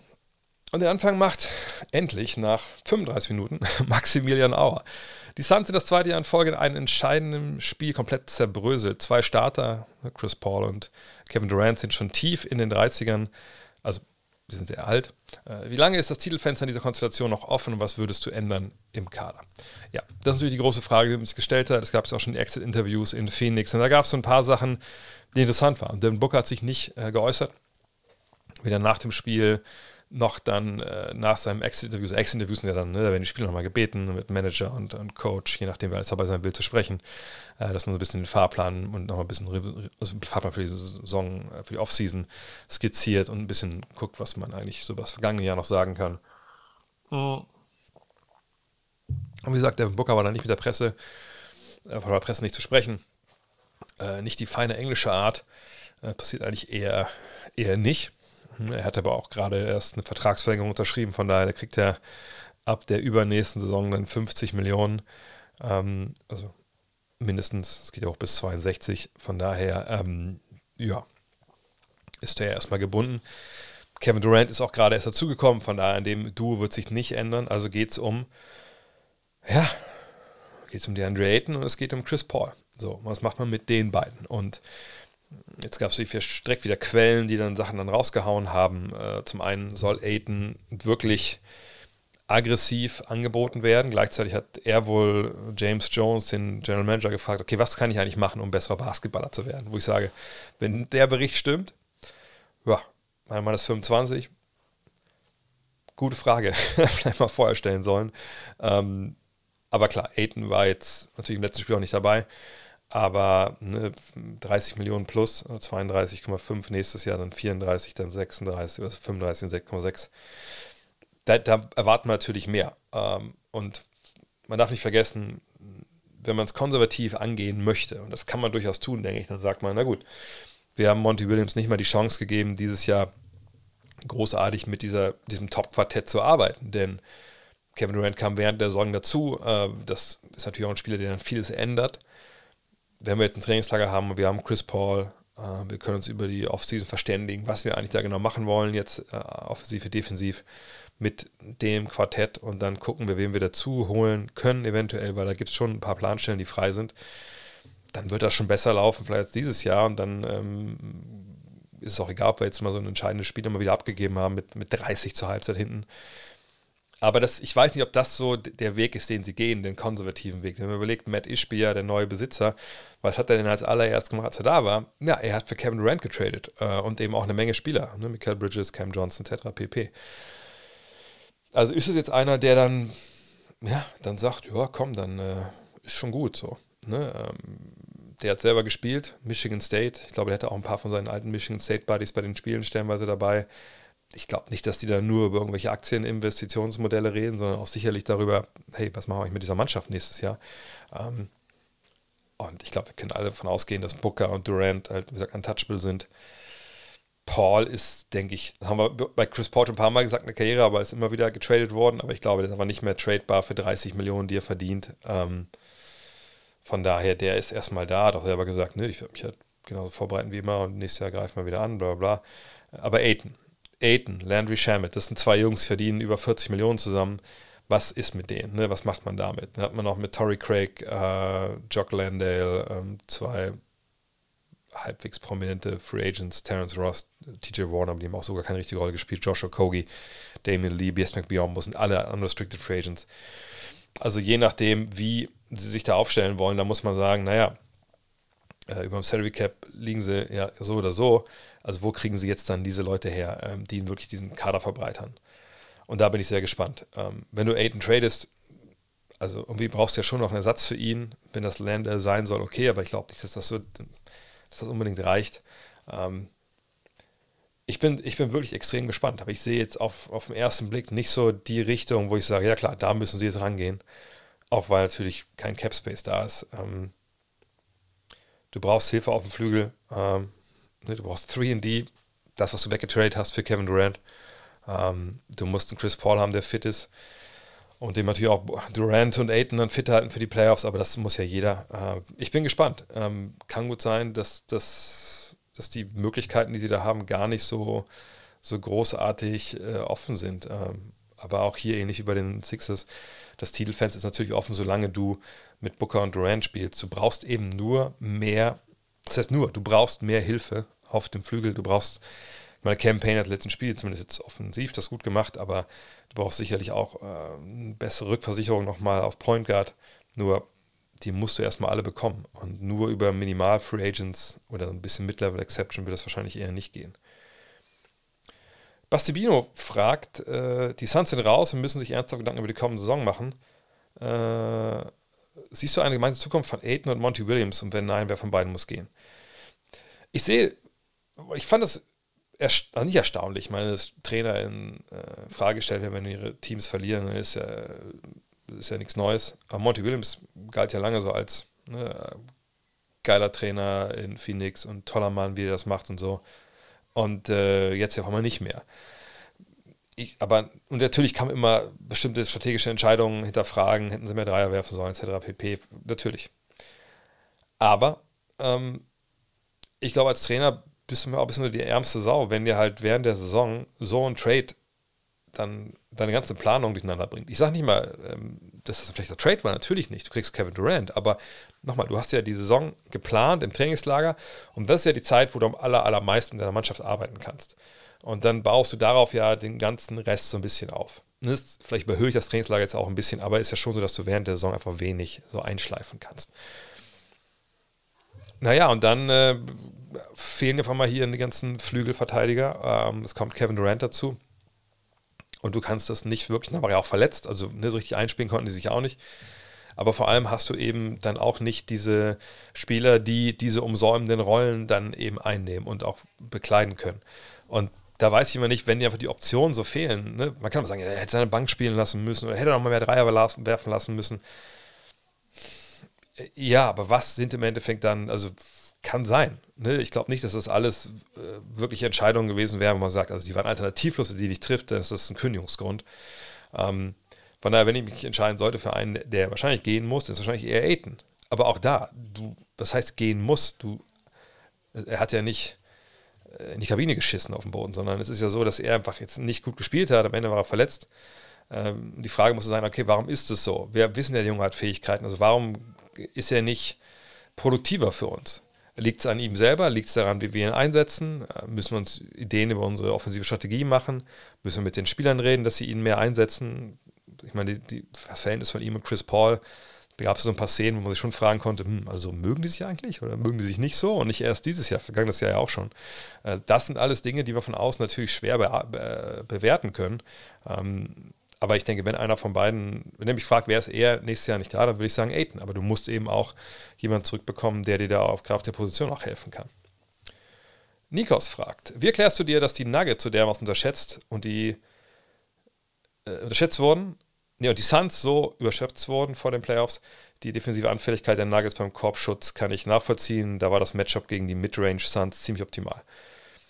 Ähm, ich bin ja selber jemand, der die Nuggets unterschätzt hat. Von daher kann ich da auch gut für mich sprechen. Ich habe mich einfach, glaube ich, von diesen letzten Saisonwochen ins Boxhorn jagen lassen. Auch übrigens bei der MVP-Wahl, die ich nicht bereue. Ich habe ja auch für, also ich meine persönliche Einstimmenwahl, die ist ja auf äh, im Beat gefallen. Ähm, ich habe mir mit Boxhorn jagen lassen davon, dass sie einfach es nicht geschafft haben in einer Situation, wo natürlich nicht unbedingt der beste, beste, die beste Bilanz im Westen in Gefahr war, aber wo es nicht geschafft haben, sie über Wochen sich irgendwie ne, zusammenzureißen und da halbwegs auf, auf normalem Niveau zu spielen. Ein Niveau, was sie ja früh in der Saison äh, oft erreicht haben. Und da dachte ich ein bisschen, okay, ist das wirklich richtig schlecht? Ähm, wenn ich erinnere, ich habe das ja vor ein paar Wochen auch im Fragen-Stream mal analysiert, dachte ich mir, nee, also die, die Strategie, die sie da haben, wie sie verteidigen, die ist schon richtig, aber irgendwie gerade auch Joker steht ja nie an der richtigen Stelle, sondern immer zwei Meter zu weit links, zu weit rechts. Ähm, also irgendwie scheint er ja nicht so nicht so der Anspruch da zu sein. Irgendwie fehlt ein bisschen der Zug. Der Zug ist jetzt aber drin, äh, defensiv. Das ist viel, viel besser, als es in der regulären Saison war. Und natürlich kann man sagen, ja, das sind die Midrange Suns. Auf der anderen Seite stehen da immer noch Devin Booker und, und Kevin Durant. Und die musst du auch erstmal schlagen. Und klar, wenn du aus der Mitteldistanz Würfe nimmst, auch wenn du mit hoher Quote die nimmst, da musst du aber massig treffen, damit, wenn der andere die Dreier nimmt. Ähm, und äh, vielleicht haben wir auch die, die Suns überschätzt, eben weil sie diese beiden Topstars haben, weil wir dachten, Chris Paul ist gesund, weil wir dachten, DeAndre Ayton äh, verschwindet nicht irgendwann zwischendurch. Und wir dachten, die haben vielleicht auch defensiv mal einen besseren Plan, als sie den hatten. Den hatten sie eben nicht. Ähm, aber dass die Nuggets diesen extra Gang haben, das hätte ich nicht gedacht vor den Playoffs. Und jetzt, wo sie ihn gezeigt haben, muss man sagen, ja, das ist natürlich, das ist aller Ehren wert. Und dieser, dieser Rollenspieler, zweiter Anzug, den sie da haben, der passt eben auch wunderbar, ganz im Gegensatz zu den Suns. Also da haben wir auch überschätzt, was da bei den Suns wohl von der Bank kommt mit Ross, mit Warren etc. Äh, da kam relativ wenig. Ähm, aber die Nuggets haben auf jeden Fall von mir sehr, sehr viel gezeigt. Und äh, ich denke, in den USA gibt es eine Menge Leute, die, wenn sie wirklich immer nur auf diese äh, dieses What have you done for me lately schauen, ähm, ich glaube, es sind eine Menge Leute, die bereuen, dass sie Embiid ihre MVP-Stimme gegeben haben und nicht, äh, nicht Nikola Jokic. Und das ist auch nochmal ein Punkt. Ich möchte mal mit Lanz nochmal für Jokic sprechen, weil, glaube ich, viele gar nicht so auf dem Schirm haben, wie, wie krass der eigentlich ist. Also, wenn man überlegt, dass wir von jemandem sprechen, der Center ist und der einfach jeden Angriff, also wenn das denn so sein soll, man kann es natürlich auch über Murray spielen, aber der jeden Angriff für dich eben positiv beeinflusst. Ob er jetzt selber abschließt, auf irgendeine weirde Art und Weise, ob er krasse Pässe zu Cuttern spielt. Und der große Vorteil, den du halt hast, wenn du ihn im Team hast, auch, einer, der viel zu kurz kommt für mich, finde ich. Was ist denn das wirklich im Endeffekt fast schon gefährlichste, neben halt irgendjemandem, der einfach wahnsinnig krank offensiv eins gegen eins spielt? wenn du in den Playoffs gegen jemanden spielst und du hast den super ausgeguckt, du hast eine geile Strategie etc. Du kannst eine geile Strategie haben und so, aber am Ende ist es immer nichts wert, wenn der Gegner irgendwas macht, mit dem du überhaupt gar nicht rechnest. Wisst ihr, was ich meine? Also ein Beispiel, was mir einfällt, früher, äh, was heißt früher, aber in der Zeit lang bei diesen Duellen Cleveland gegen Golden State, ähm, da gab es dann oft diese Handoffs von äh, Draymond zu Clay oder so. Und das weiß ich noch, ich weiß nicht, welches Jahr das genau war, ob es 2017 war oder 18 oder so. Da war eine Zeit lang so, dass Draymond halt zugedribbelt ist, ja auf Steph meinetwegen jetzt ein, als Beispiel. Und dann hat er den Ball drüber gechuckt und dann in den Block gestellt und dann hat Steph einen Dreier geworfen. So, und irgendwann, natürlich, was passiert dann? Fangen die Cavaliers an, wir switchen das einfach. Ne? Wenn ich jetzt hier, wenn das jetzt LeBron, äh, das jetzt Draymond ist und ich decke ihn hier, dann drehe dich hier raus, wenn hier der Werfer vorbeikommt, damit ich ihn hier schon aufnehme und dann ne, passiert da ja nichts. Ja, ist eine tolle Idee. Nur der Verteidiger, wenn das der Draymond, der Verteidiger steht da vor ihm, der auf ihn switcht. Und wenn Draymond den Ball behält und gar nicht aufnimmt und dann direkt hier zum Korb geht, ja, dann ist dann auch keine Hilfe mehr da. Und so haben das ja dann die, die Warriors teilweise gespielt. Auf einmal stand Cleveland da und wusste gar nicht mehr, wie sie die Dinger verteidigen sollten. Und das meine ich. Ne? Wenn du denkst, du hast eine tolle Strategie, weil, ach guck mal, der Spieler kann das, der Spieler kann das, die spielen das so und so und so und so und der will das machen, wenn wir das wegnehmen, dann müssen die zu Plan B, Plan C, Plan D und mal gucken, ob das noch können. So, so läuft es in der Regel auch. Aber wenn auf der anderen Seite halt aus irgendeinem Grund Spieler Dinge machen, die einfach komplett random sind, also ne, zufällig und nicht zufällig so wie das die Boston Celtics offensiv stellenweise regeln, wo man denkt, okay, das ist jetzt aber kein guter Zufall. Das ist mehr so, wir wissen alle noch nicht, was wir jetzt vorne machen, aber wir haben auch nicht die harten Prinzipien, nach denen wir irgendwie dann Entscheidungen treffen, wie wir vorne spielen wollen. Jeder weiß trotzdem Bescheid, sondern es ist dann oft, so, fällt so in die Einzelteile. Aber bei, um auf Joker zurückzukommen, wenn Joker den Ball bekommt und also irgendein Spieler ist eigentlich, äh, soll eigentlich irgendwo einen Block stellen. So. Aber also ich gehe dann ein paar Schritte zum Block, sieht dann aber sein Verteidiger steht irgendwie auch nur so ein kleines bisschen einfach falsch, dass er, wenn dieser Spieler, jetzt sagen wir Aaron Gordon, wenn Aaron Gordon jetzt Backdoor gehen würde zum Korb cutten, dass dieser Verteidiger nicht hinterherkommt. Viele Spieler würden diesen Weg dann gar nicht gehen, weil sie denken, ja gut, also ich kriege ja eh keinen Ball oder sie erkennen das auch gar nicht. Aber bei den Nuggets gibt es sehr, sehr viele Szenen, wo das dann genau gesehen wird. Und dann cutten die einfach auch wohlwissend, ey, Big Honey sieht mich ja schon. Und der sieht die halt wirklich. So. Und dann kommen da halt sehr unorthodoxe, ähm, wirklich Wege, die ey, zum Zungeschnalzen sind, weil man einfach sieht, dass es nicht nur ein krankes Spielverständnis von äh, Nikola Jokic, sondern eher von Aaron Gordon, von Bruce Brown, von Kevin, äh, von Michael Porter Jr. Kevin Porter spielt nicht so tief in den Playoffs. Ähm, und das ist einfach Wahnsinn. So, und äh, davon sehr gespannt sein, wie die das gegen die, gegen die Lakers machen. Da freue ich mich brutal auf, auf die Serie. Um Sachen. Und der Joker, wenn jemand den Ball bekommt, passieren einfach gute Sachen und einfach ein, ein geiler, geiler Typ. Marvin Neufeind fragt, hatte Steve Kerr nie, also er hatte Steve Kerr nie als schlechten Verlierer wahrgenommen, aber nach dem letzten vierten Spiel, also ich denke, es gab nur ein viertes Spiel, aber hatte er Aussagen über die Pfiffe der Illegal Screens, vier Stück getroffen und diese als lächerlich und spielentscheidend eingeordnet. Wie siehst du das? Bin ich biased, da ich denke, er könnte froh sein, dass es nur vier Pfiffe waren. Mir fallen bei kaum einem Team so sehr die Moving Screens auf wie bei Golden State ich weiß ja nicht, Marvin, ob du Lakers-Fan bist und deswegen biased bist. In der Regel würde ich sagen, wenn man Fan von irgendjemandem ist, dann ist man schon biased. Ähm, aber das hat nichts mit schlechter Verlierer zu tun. Ähm, also das, wenn man sich erinnert, Phil Jackson, Pat Riley, äh, früher in den 90ern, was haben die eigentlich zwischen Spielen so gemacht, wenn sie Pressekonferenzen gegeben haben? Sie haben den Schiedsrichtern gesprochen. Ähm, auf Pressekonferenzen, indem sie gesagt haben, naja, also ja, wir hoffen halt schon, also nur das Beispiel, wir hoffen schon, dass jetzt ne, diese überharte Linie, ne, die Schiris zugelassen haben in Spiel 3, dass das eigentlich nicht ne, in Spiel 4 sich auch wiederfindet, weil das ist natürlich schlecht für den Sport und das will ja auch keiner sehen. Und ähm, wir haben jetzt auch mal ein paar Szenen an die Liga geschickt, dass sie mal drauf gucken, hey, das sind ja eigentlich Sachen gewesen, die gehen eigentlich nicht klar, laut Regelbuch. So, das, warum hat man das gemacht früher, warum macht man das heute? Klar, womit man äh, die Schiedsrichterabteilung, sage ich mal, der NBA äh, beeinflusst oder zumindest dazu bringt, mal drauf zu gucken auf eine gewisse Szene oder gewisse Szenen, die man denkt, wurden, die falsch bewertet wurden, einfach von der Linie her oder generell. So, das hat Mark Cuban über die Jahre auch gemacht. Das hat nichts mit schlechtem Verlierer zu tun. Das hat was zu tun mit Taktik, Strategie und eben auch natürlich die Werkzeuge nutzen, die man halt hat in, als NBA-Coach, als Manager. Also es gab auch schon Teams, die haben aber ganze Lowlight-Tapes zusammengeschnitten von Schiedsrichterentscheidungen aus solchen Spielen und haben die an die Schiri-Abteilung geschickt. Und das ist vollkommen okay. Und ich weiß, als Fan ist man da manchmal so ein bisschen, was soll das ähm, aber am Ende des Tages gehört das auch dazu. Und vor allem, wenn er recht hat, ich habe die Szene jetzt nicht so vor Augen, ähm, dann ist das vollkommen legitim. Es kann natürlich auch, auch nach hinten losgehen, denn es ist ja nicht so, dass die Referees, wenn sie sowas bekommen, und die dann mit der Crew sich treffen vor dem nächsten Spiel, was dann sich in Spiel 5 dann äh, Lakers gegen Warriors 5, dass sie dann nur, sagen wir, die, die Warriors haben jetzt auch ein Taping geschickt. Hier, das sind die vier Szenen, das finde ich, geht nicht.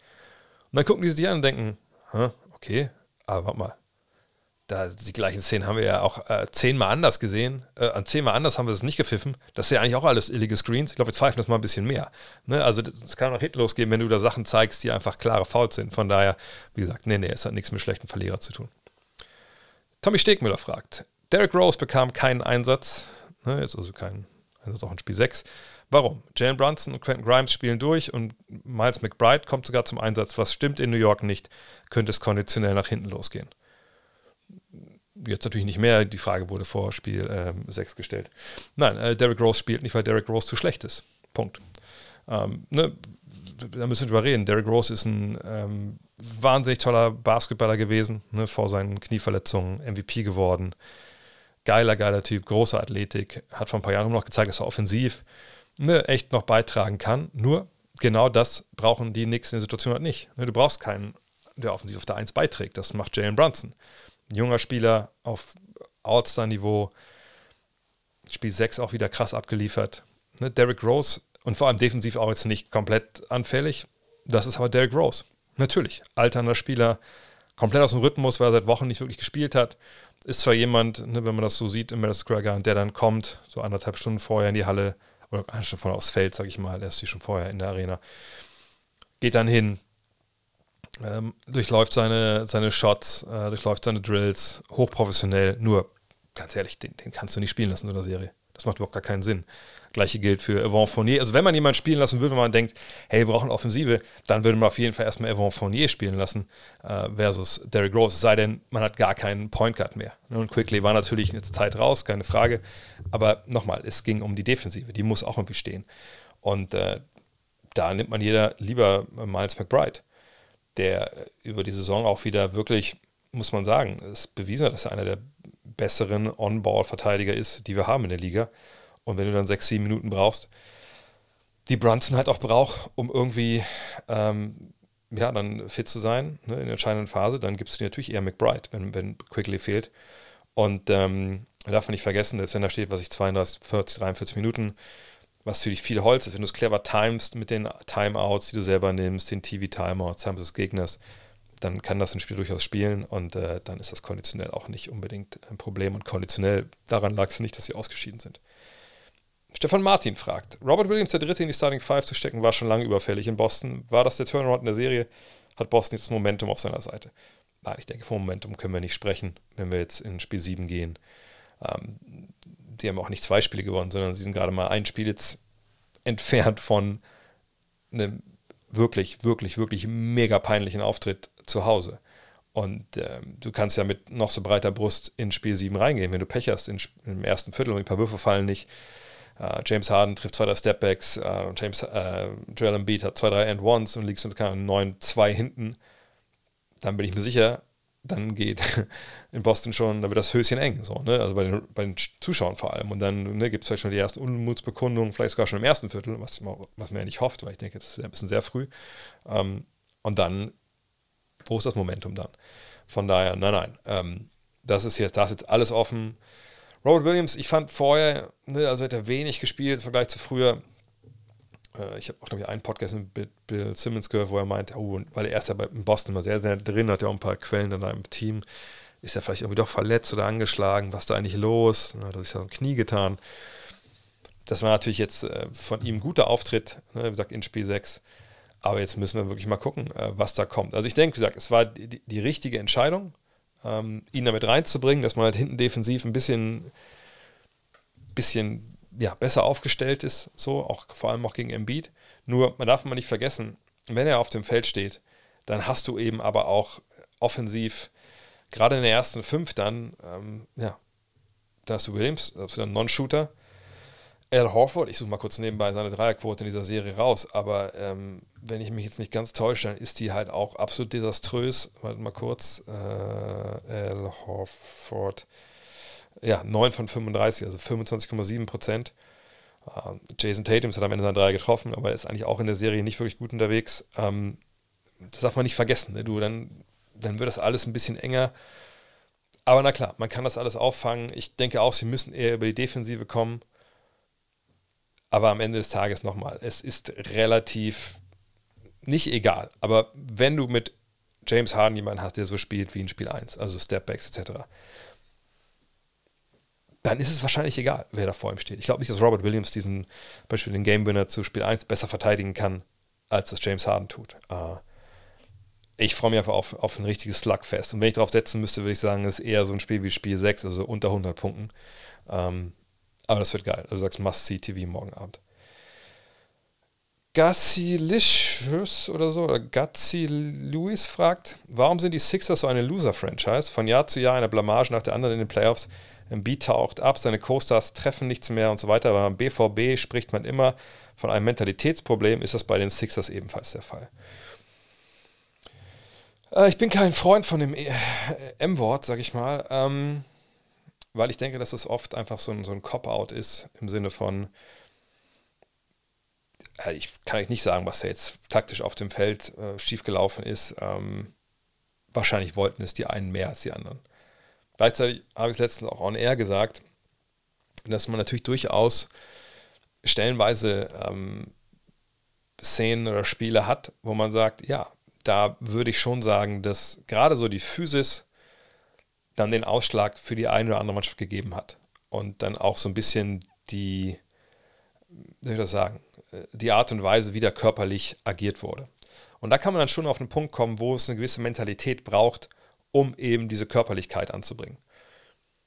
Ich weiß nicht, ob Gazi Luis ähm, selber gespielt hat oder ob ihr selber gespielt habt, aber ihr kennt das vielleicht auch. Hm, man kommt zum Spiel, man denkt, oh, ich fühle mich gut, ich fühle mich gut und dann geht das Spiel los und man hat so einen Gegenspieler, der auf einmal anfängt, echt, ne, jedes Mal im Ausblocken, klar, kriegt man halt so eine, was ja auch kein Foul ist, ne, was ich Ellenbogen, klack, äh, Unterarm auf die Brust und er geht in einen rein. Oder man geht zum Korb und der, oder man will irgendwie aufposten, keine Ahnung, oder der spielt die nahe, aber ist eben wirklich immer körperlich dran. Und dann gibt es relativ früh für jeden Einzelnen, der Basketball spielt, dann auch auf dem Freiplatz, dann die zwei, zwei Möglichkeiten. Entweder man sagt, okay, ähm, ich mache jetzt gerade und, und buff ein bisschen mit. Oder ich sage, also wenn das da unten jetzt so Körperkontakt hart hergeht, dann gehe ich vielleicht ein bisschen zurück, ein bisschen nach außen, ähm, dann space ich halt hier, positiv gesagt, für die anderen äh, das Feld. So, äh, und das mag dann auch auf eine gewisse Art und Weise auch vielleicht die richtige Entscheidung sein. Ähm, aber dann denke ich mal, holt man nicht ganz so viele Rebounds gegen den, man lässt einfach mal abkochen. Vielleicht ist der im Angriff auch einfach physisch unterwegs und ne, geht Vollspeed in einen rein und überrennt einen so ein bisschen. Und da, wie gesagt, kann es dann wirklich zu einem Punkt kommen, wo man sagt, naja, wo ist denn jetzt hier ne, die Bereitschaft, diesen, diesen Fight und diese, diese Physis mit an den Mann zu bringen und auch gegenzuhalten.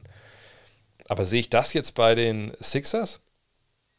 Hm, ehrlich gesagt nicht. Ähm, ich denke, klar, PJ Tucker haben sie jemanden, der, der dann gerne noch ein bisschen mehr noch fordert, wenn ihr euch an dieses Zwiegespräch mit äh, Embiid erinnert in Spiel 5, war das, glaube ich, ne? Oder Spiel 4, ich weiß gar nicht mehr, eins von beiden. Äh, da kann man ja durchaus denken, dass er sagt, hey, wir müssen es mal so und so machen. Wenn wir im Beat jetzt sehen, dass er da jetzt in Spiel 6 am Ende, wie lange hat er da keinen Ball in der Hand gehabt äh, und nur einmal, glaube ich, geworfen, dann muss man auch sagen, ja, aber was war da jetzt eigentlich los? Aber ist das jetzt eine Mentalitätsfrage von Embiid? Ist das eine Strategiefrage? Ist das eine Frage von, hey, wer denkt eigentlich jetzt, dass er am Ende da werfen müsste, wenn du MVP im Team hast? Äh, warum kriegt der MVP dann den Ball nicht?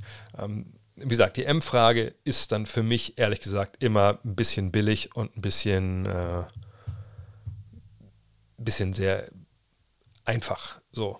Ähm, aber wenn wir Mentalität übersetzen mit nicht, hey, ihr müsst hier den Staub vom Parkett fressen, sondern ey, ihr müsst euren Job machen zu 100 Prozent, so wie es, wie gesagt, Miami macht, so wie es die Golden State Warriors machen, auch strategisch und verstehen, was hier abgeht und unser Spiel durchbringen, dann würde ich dir recht geben. Aber wie gesagt, das auf die Franchise zu beziehen und auf die Mentalität, finde ich dann, das zeigt vielleicht in die falsche Richtung. Hendrik Walwey fragt, wie schätzt du dieses Bild ein? Ich habe ich gestern bei Facebook gesehen, was würde, wem würde der Deal mehr bringen? Und auf diesem Bild, das ist von, ich möchte es vielleicht gar nicht sagen, allerdings, klar, äh, es ist ein Bild von Basketball Forever, heißt glaube ich diese Page, und es geht über, über Colin Cowherd, Cowherd, sorry, ähm, kennt ihr vielleicht Colin Cowherd, äh, amerikanischer ja, äh, Sports Talk Radio Mann. Ihr merkt, ich bin kein Riesenfan. Ähm, na jedenfalls, und jetzt hat Basketball Forever, das ist ja so eine Seite, die solche Sachen immer auch gerne vervielfältigt, auch um eigene Klicks zu generieren, auch wenn dann dran auf dem Bild steht, via Colin Cowherd. Äh, steht da, Golden State Warriors kriegen Jalen Brown und Malcolm Brockton und die Boston Celtics kriegen Jordan Poole und Andrew Wiggins. Und dann steht dann, What do you think, Dub Nation? Alles in Großbuchstaben. Und dann muss ich zuallererst sagen, ich finde, ihr macht als Basketballseite auf Facebook, wenn es darum geht, verantwortungsvoll mit Content umzugehen, einen absoluten Scheißjob und ihr solltet euch löschen aus dem Internet. Das ist meine erste Meinung dazu, weil da ist ja keine eigene ähm, Leistung drin. Das ist halt Clickbait und, und Kommentarerheischung äh, äh, allerhöchster Güte. So. Was diesen Deal aber angeht. Und nochmal, wenn ihr dieser Seite folgt, einfach entfolgen, ist vielleicht am besten, dann kriegt man solche Sachen auch gar nicht reingespielt. Das ist natürlich ein, ein Deal, der also an Dummheit nicht zu überbieten ist. So, das ne, ist einfach jetzt, da wird gespielt und das ist natürlich auch Colin Cowherds Job. Colin Cowherd ist nicht hier, also nicht hier, sondern ist nicht in seiner Radioshow, äh, in seinem Podcast etc.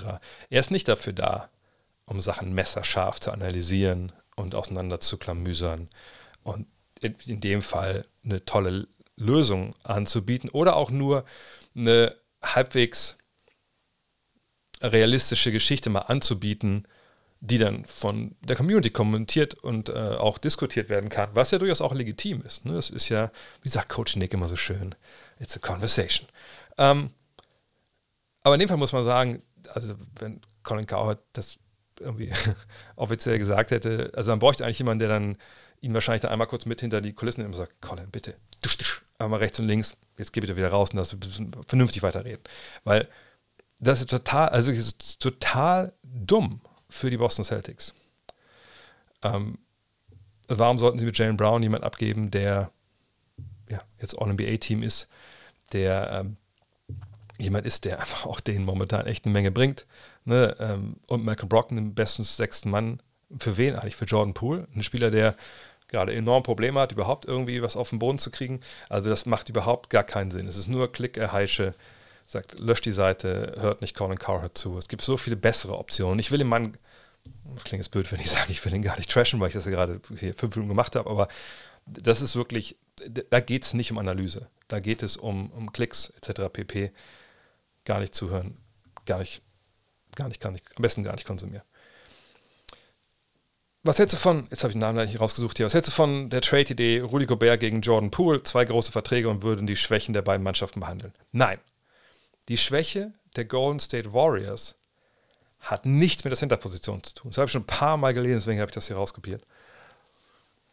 Die Schwäche der Golden State Warriors ist, dass sie offensiv nicht genug haben am Ball, Shot Creation für sich und andere hinter Steph Curry. Das ist das große Problem. Es geht nicht um Defensive, um Center. Sie haben Kevon Looney, sie haben Draymond Green. Es würde ihnen 0,000 bringen, Rudy Gobert zu holen. Von daher, das macht gar keinen Sinn. Wenn man Jordan Poole abgeben würde, dann für irgendwen, der eben das Gleiche irgendwie macht, nur hoffentlich besser. Oder vielleicht sogar zwei Leute es besser machen. Äh, nicht besser, wahrscheinlich zwei Leute, die es gut machen, aber halt weniger verdienen. Und selbst für Minnesota wäre das eine absolute Scheißidee, weil Jordan Poole jemand ist, der den Ball in der Hand haben will. Der Ball müsste aber viel mehr in Anthony Edwards Hand. Er ist kein Point Guard, von daher kommt er auch von der Bank wahrscheinlich oder ist unglücklich. Von daher, nein, macht keinen Sinn. Valley of Dream Trails. Kevin Durant ist aus den Playoffs ausgeschieden, schon wieder. Den Warriors fehlt ein Superstar. Seit dem Titel mit den Warriors hat, hat Durant nichts Nennenswertes erreicht. Wie wahrscheinlich hältst du eine Rückkehr von Durant in die Bay Area? Ne, zum einen, man kann schon erklären, warum er danach nichts Nennenswertes erreicht hat. Er war ein Jahr verletzt ähm, mit Achillessehnenriss. Dann äh, war er ein Jahr, ja, eine, eine, kleinere Schuhgröße davon entfernt, ähm, wirklich was Nennenswertes zu erreichen. Äh, dieses Jahr, äh, ja, da haben, unter einen sind sie dann früher ausgeschieden, aber das war dann auch eine Geschichte, ja, mal über Carrie Irving und seine Eskapaden müssen wir, glaube ich, nicht mehr sprechen. Dann wurde er dieses Jahr während der Saison getradet, war dann wieder verletzt. Und da war es halt eine Mannschaft, wie eben schon skizziert, die einfach nicht, nicht, nicht richtig zusammengebaut war, weil es nicht ging, weil die während der Saison so einen riesen Trade gemacht haben. Also ich wüsste jetzt ehrlich gesagt nicht, wo ich ihnen da jetzt irgendwo was anlassen sollte. Rückkehr in die Area können wir vergessen, er hat laufenden Vertrag über die nächsten Jahre. Die können den nicht holen als äh, Free Agent, das müsste ein Trade sein. Aber warum sollten die Phoenix Suns ihn traden? Vor allem für wen? Für Jordan Poole. Also das macht überhaupt gar keinen Sinn. Und jetzt kurz Timeout. Ich möchte euch kurz erzählen, wie es mit meinem Dank äh, mit 50 steht. Gestern und vorgestern zwei große Schritte gemacht. Gestern ich habe meinen Chord äh, neu aufgestellt, ne, einmal komplett mal einen neuen Plan gemacht, ähm, dann alle Gitter wieder drauf etc. Das ist gestern fertig geworden, echt eine ganze Ecke besser. Jetzt mache ich mir auch weniger Sorgen, dass ich doch irgendwie mal so einen Dead Spot reintrete und dann vielleicht auch mal umknicke oder so. Aber viel wichtiger, am Tag davor war ich mal wieder mit dem Urban Sports Club unterwegs. Und zwar, ich bin nach Braunschweig gefahren, weil leider Gottes die einzige Fitnessbude hier in, in Wolfsburg, die und was mit einer Fitnessbude in Wolfsburg los? USC, einfach ein geiler Laden, also ne, der Urban Sports Club. Ey, bitte, wenn einer von euch zuschaut, macht einen Deal mit denen. Ich möchte nicht mehr nach Braunschweig fahren müssen jetzt in dem Fall. Aber total geil. Ich war da im Fitnessloft, direkt am Bahnhof, ist auch nicht weiter. 20 Minuten im Auto, kein Problem. Ich habe ein E-Auto, zack, hin, trainiert. Und es war einfach echt geil. Ein großer Bereich ne, mit Freihandeln. Das, ich machte eigentlich ja nur solche Sachen. Und dann war wieder äh, Leg Day und ähm, ja, ne, also Pull, ne, Rücken und so. Und äh, Deadlifts und ich werden, glaube ich, auch keine Freunde mehr. Äh, einfach richtig bitter. Aber als ich dann raus bin, habe ich eine Sache gesehen, die fand ich einfach echt geil. Und ich meine, es ist einfach super easy. Du kommst hin, du scannst dann den Code vorne ein und sagst, yo, ich komme vom Urban Sports Club, dann kriegt man halt so eine extra Karte von denen gegen Pfand, geht rein und dann läuft es ganz normal. Ich kann sogar jeden Tag dahin gehen. Eigentlich total geil. Ähm, aber im Rausgehen habe ich dann gesehen, die haben dann auch so eine Functional Fitness-Ecke und eben auch ähm, ja, das sieht eigentlich aus wie so, wie so, also so Kunstrasen und dann kann man da so einen, so einen Schlitten hinstellen, so ein Gewichtsschlitten, Gewicht draufpacken, dann kann man halt so wie so beim Football das Ding da halt schieben, was ich 20 Meter. Und das mache ich nächstes Mal auf jeden Fall. Auf jeden Fall. Und ich kann jetzt schon sagen, wahrscheinlich tue ich mir da irgendwas, aber egal. Wenn ich dann Ohnmacht falle, ist doch nicht so schlimm. Da falle ich einfach nur aus einem Meter Höhe runter.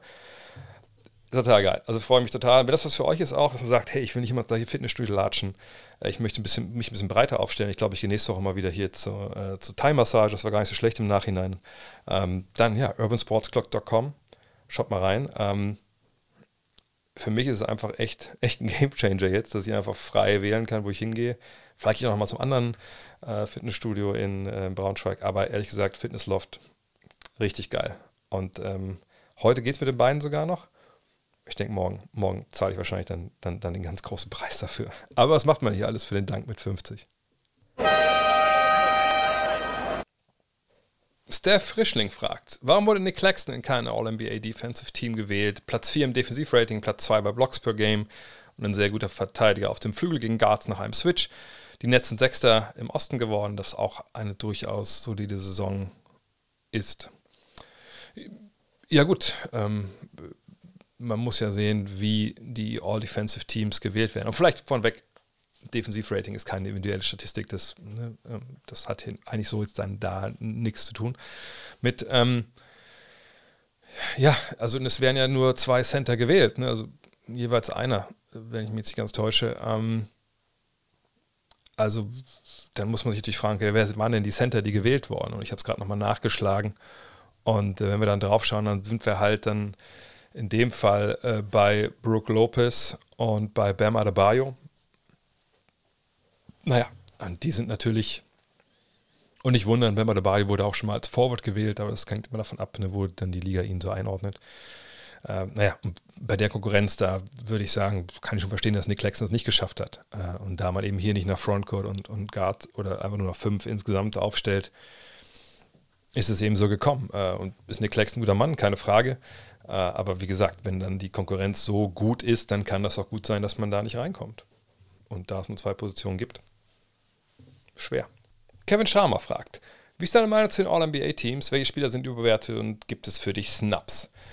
Ja, gucken wir nochmal, wer gewählt wurde dieses Jahr. Das ist ja immer ne, wichtig vorher zu sagen. Also, First Team dieses Jahr All-NBA, Shea Gilgis Alexander, Luka Doncic auf den Guard-Positionen, dann Forwards Jason Tatum, Giannis Antetokounmpo, Joel Embiid ist der Center. Dann im Second Team Steph Curry und Donovan Mitchell als Guards, Jalen Brown und Jimmy Butler als Forwards und Nikola Jokic als Center. Und im dritten Team Damian Lillard, De'Aaron Fox, Julius Randle, LeBron James und Domantas Sabonis ist dann der Center im Third Team. Und ähm, ich habe vor ein paar Wochen ja auch äh, meine äh, Teams bekannt gegeben.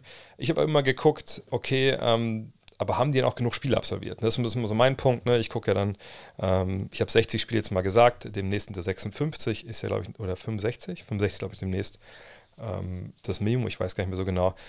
Aber ähm, wenn ich dann schaue, wen ich gewählt habe, dann ist mein First Team genau das gleiche wie das auch äh, von der NBA oder von, von den Wahlberechtigten, von da bin ich da zufrieden. Im Second Team hatte ich Fox, Mitchell, Brown, Butler und Jokic. Also sind wir dann nur, äh, also ich habe bei Darren Fox im zweiten, die haben sie im dritten gehabt, haben im dritten gehabt. Ich habe Curry nicht dabei, aber Curry nicht genug Spiele gemacht hat. Und im dritten Team, da äh, geht es dann richtig auseinander. Ich habe auch Sabonis, keine Frage. Aber ich hatte Jamorant, Jalen Brunson, Laurie Markan, Julius Randle und Sabonis. Randle, klar, Finn habe ich noch getrashed, aber es war Playoffs, hier geht es um eine reguläre Saison. Äh, das waren aber Leute, die auch genug Spiele absolviert haben. James, obwohl Randall hat es ja auch geschafft, von da liegen wir d'accord. Aber James und Lillard haben für mich zu wenig Spiele, genau wie Curry. Von daher, äh, wenn ich jetzt sage Snaps, dann sind das die Jungs, die ich hier im dritten Team habe. Ähm, da würde ich sagen, da wurde vielleicht ein bisschen, ja, ein bisschen wenig, soll ich das sagen, äh, ja, Wert drauf gelegt, wer dabei ist. Wenn man sich mal die, die Wahl, die Zahlen anguckt, dann sieht man, Anthony Davis war relativ nah dran, der Abstand war relativ groß, also 81 Punkte, ich erkläre jetzt nicht, wie das Wahlsystem läuft, aber 81 Punkte hatte LeBron, auch der schon mit weitem Abstand, also 125 hatte Jalen, äh, Julius Randle, dann 81 LeBron, 65 Lau äh, Anthony Davis und dann kommt Laurie Markham mit 49, Ja Morant mit 44, äh, Drew Holiday interessanterweise mit 39, Kevin Durant mit 35, Jalen Brunson mit 23, was ich viel zu wenig finde. Colin mit 15, Pascal Siakam mit 15, Anthony Edwards und dann geht es immer weiter runter. Ähm, also ja, für mich, wie gesagt, finde ich die Spieler, die einfach zu wenig am Start waren. Und wenn wir mal gucken, dann sind wir bei Curry, der hat dann im Endeffekt wie viele Spiele absolviert? 56, finde ich halt dann doch sehr, sehr wenig. Ähm, Lillard 58, äh, LeBron 55, also die drei, finde ich, gehören da ehrlich gesagt nicht rein. Ähm, genauso wenig wie dann auch Anthony Davis mit 56, wenn wir dann sehen, dass Mark Kahn, Morant die nächsten gewesen wären, dann, dass die, die auf mir auf der Liste waren. Ich hätte jetzt True Holiday nicht auf der Liste, ähm, aber das kann ich noch nachvollziehen. Durant nicht mit 47 Spielen, nur dann er auch schon wieder Brunson. Also da fühle ich mich eigentlich ganz, ganz wohl mit meiner, äh, mit meiner Wahl. Und das wären auch dann meine Snaps. Aber ich verstehe natürlich, dass, wenn man nicht diese Vorgabe gibt, eben mit diesen 60 Spielen bei mir, dann, äh, klar, dann sind diese Spiele natürlich, die gewählt wurden, auch, auch die richtigen, ehrlich gesagt. Und wer jetzt vielleicht von Team 1, Team 2, Team 3, sage ich, finde, Fox hätte Team 2 verdient gehabt. Ansonsten ist das ja alles gleich gewesen. Von daher habe ich da jetzt ehrlich gesagt keine großen Probleme mit, wie diese, diese Wahl da gelaufen ist.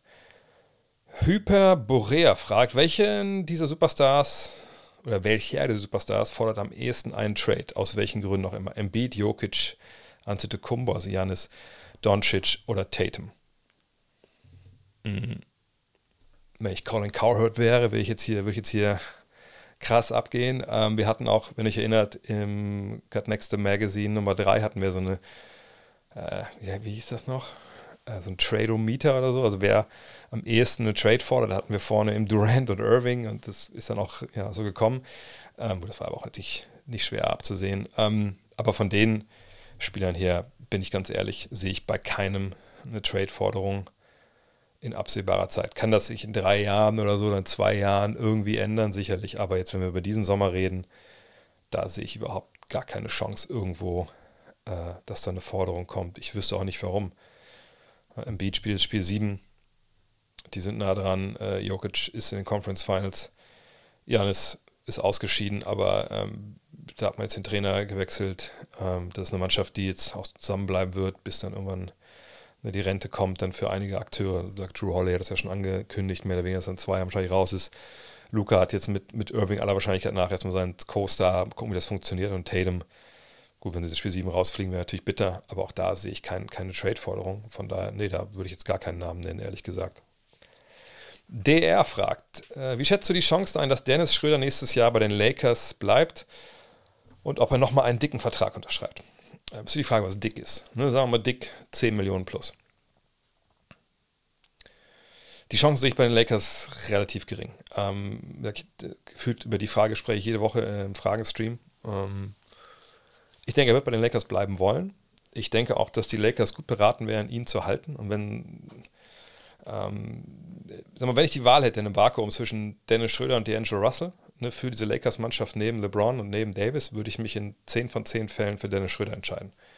Weil ähm, D'Angelo Russell für alle ja, Breakout-Games, die man mal so hat, hat er auch ziemliche Break-In-Games, wo er einfach komplett dir halt schadet so. Und ich denke auch nicht, dass es großartig besser wird demnächst.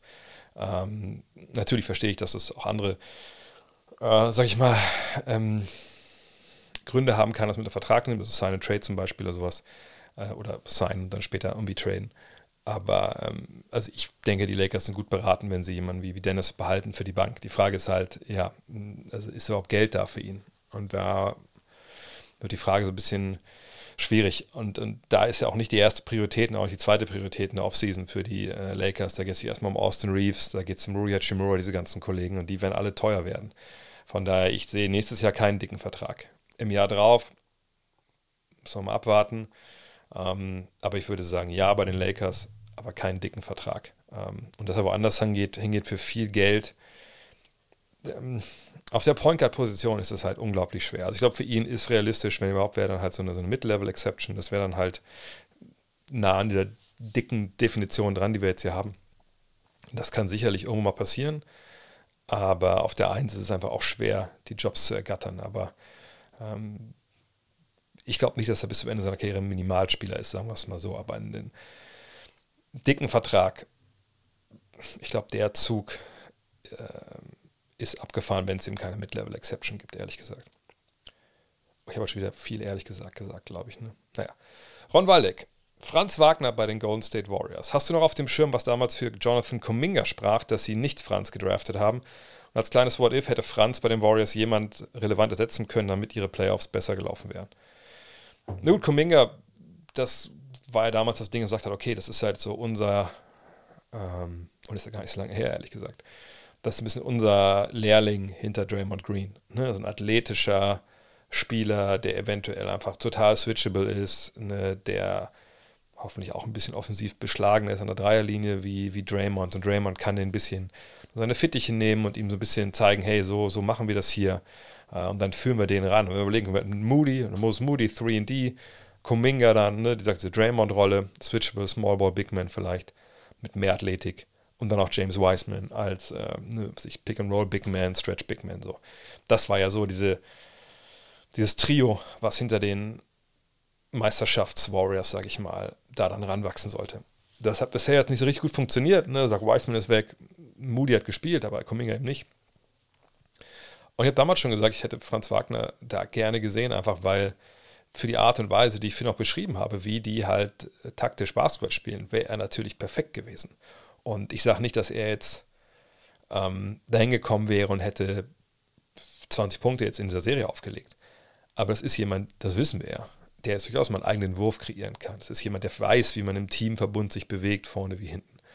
Und der hätte in dieser Serie auf jeden Fall gespielt. Er hätte eine bessere Rolle gespielt als äh, Dante DiVincenzo, da bin ich mir auch sicher. Äh, wäre er jetzt so der Jordan Poole geworden, das glaube ich vielleicht eher nicht. Ich glaube auch, dass sicherlich die Präsenz von Poole und von Thompson und von Curry, obwohl ne, dann auch Zeit gab, wo, wo nicht alle da waren, hätte, also wenn die alle da wären, hätte er sich, ein bisschen gucken müssen, wo er seine Würfe kriegt. Aber ich glaube, in so einem Team wie bei den Warriors, wenn du Qualität hast, auf, der, auf dem Niveau, wie Franz es halt mitbringt, da kriegst du auch deine Abschlüsse, kriegst du auch deine Rolle irgendwann.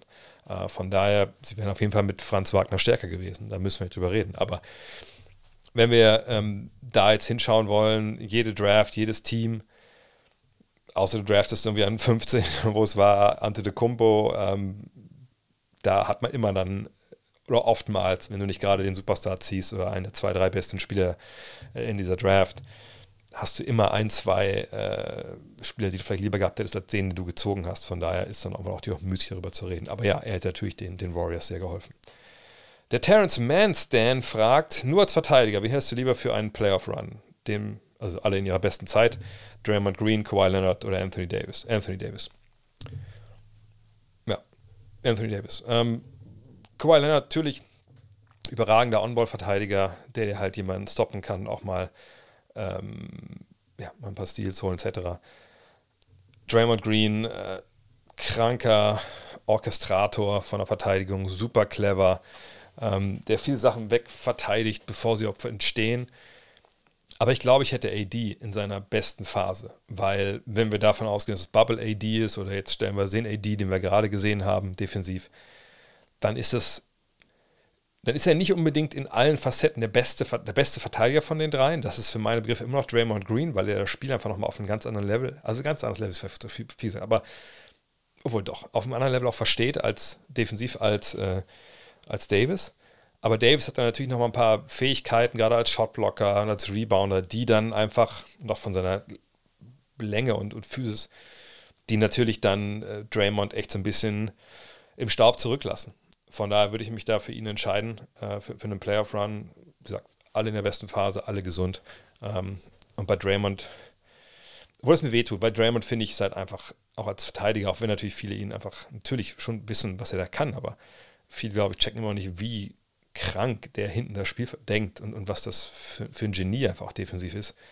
Aber ich hätte trotzdem AD einfach, um äh, das Shotblocking dabei zu haben, das Rebounding, weil da haben sie halt auch, die Warriors auch so ein bisschen ihre Probleme gehabt, äh, traditionell. Ähm, von daher, ja.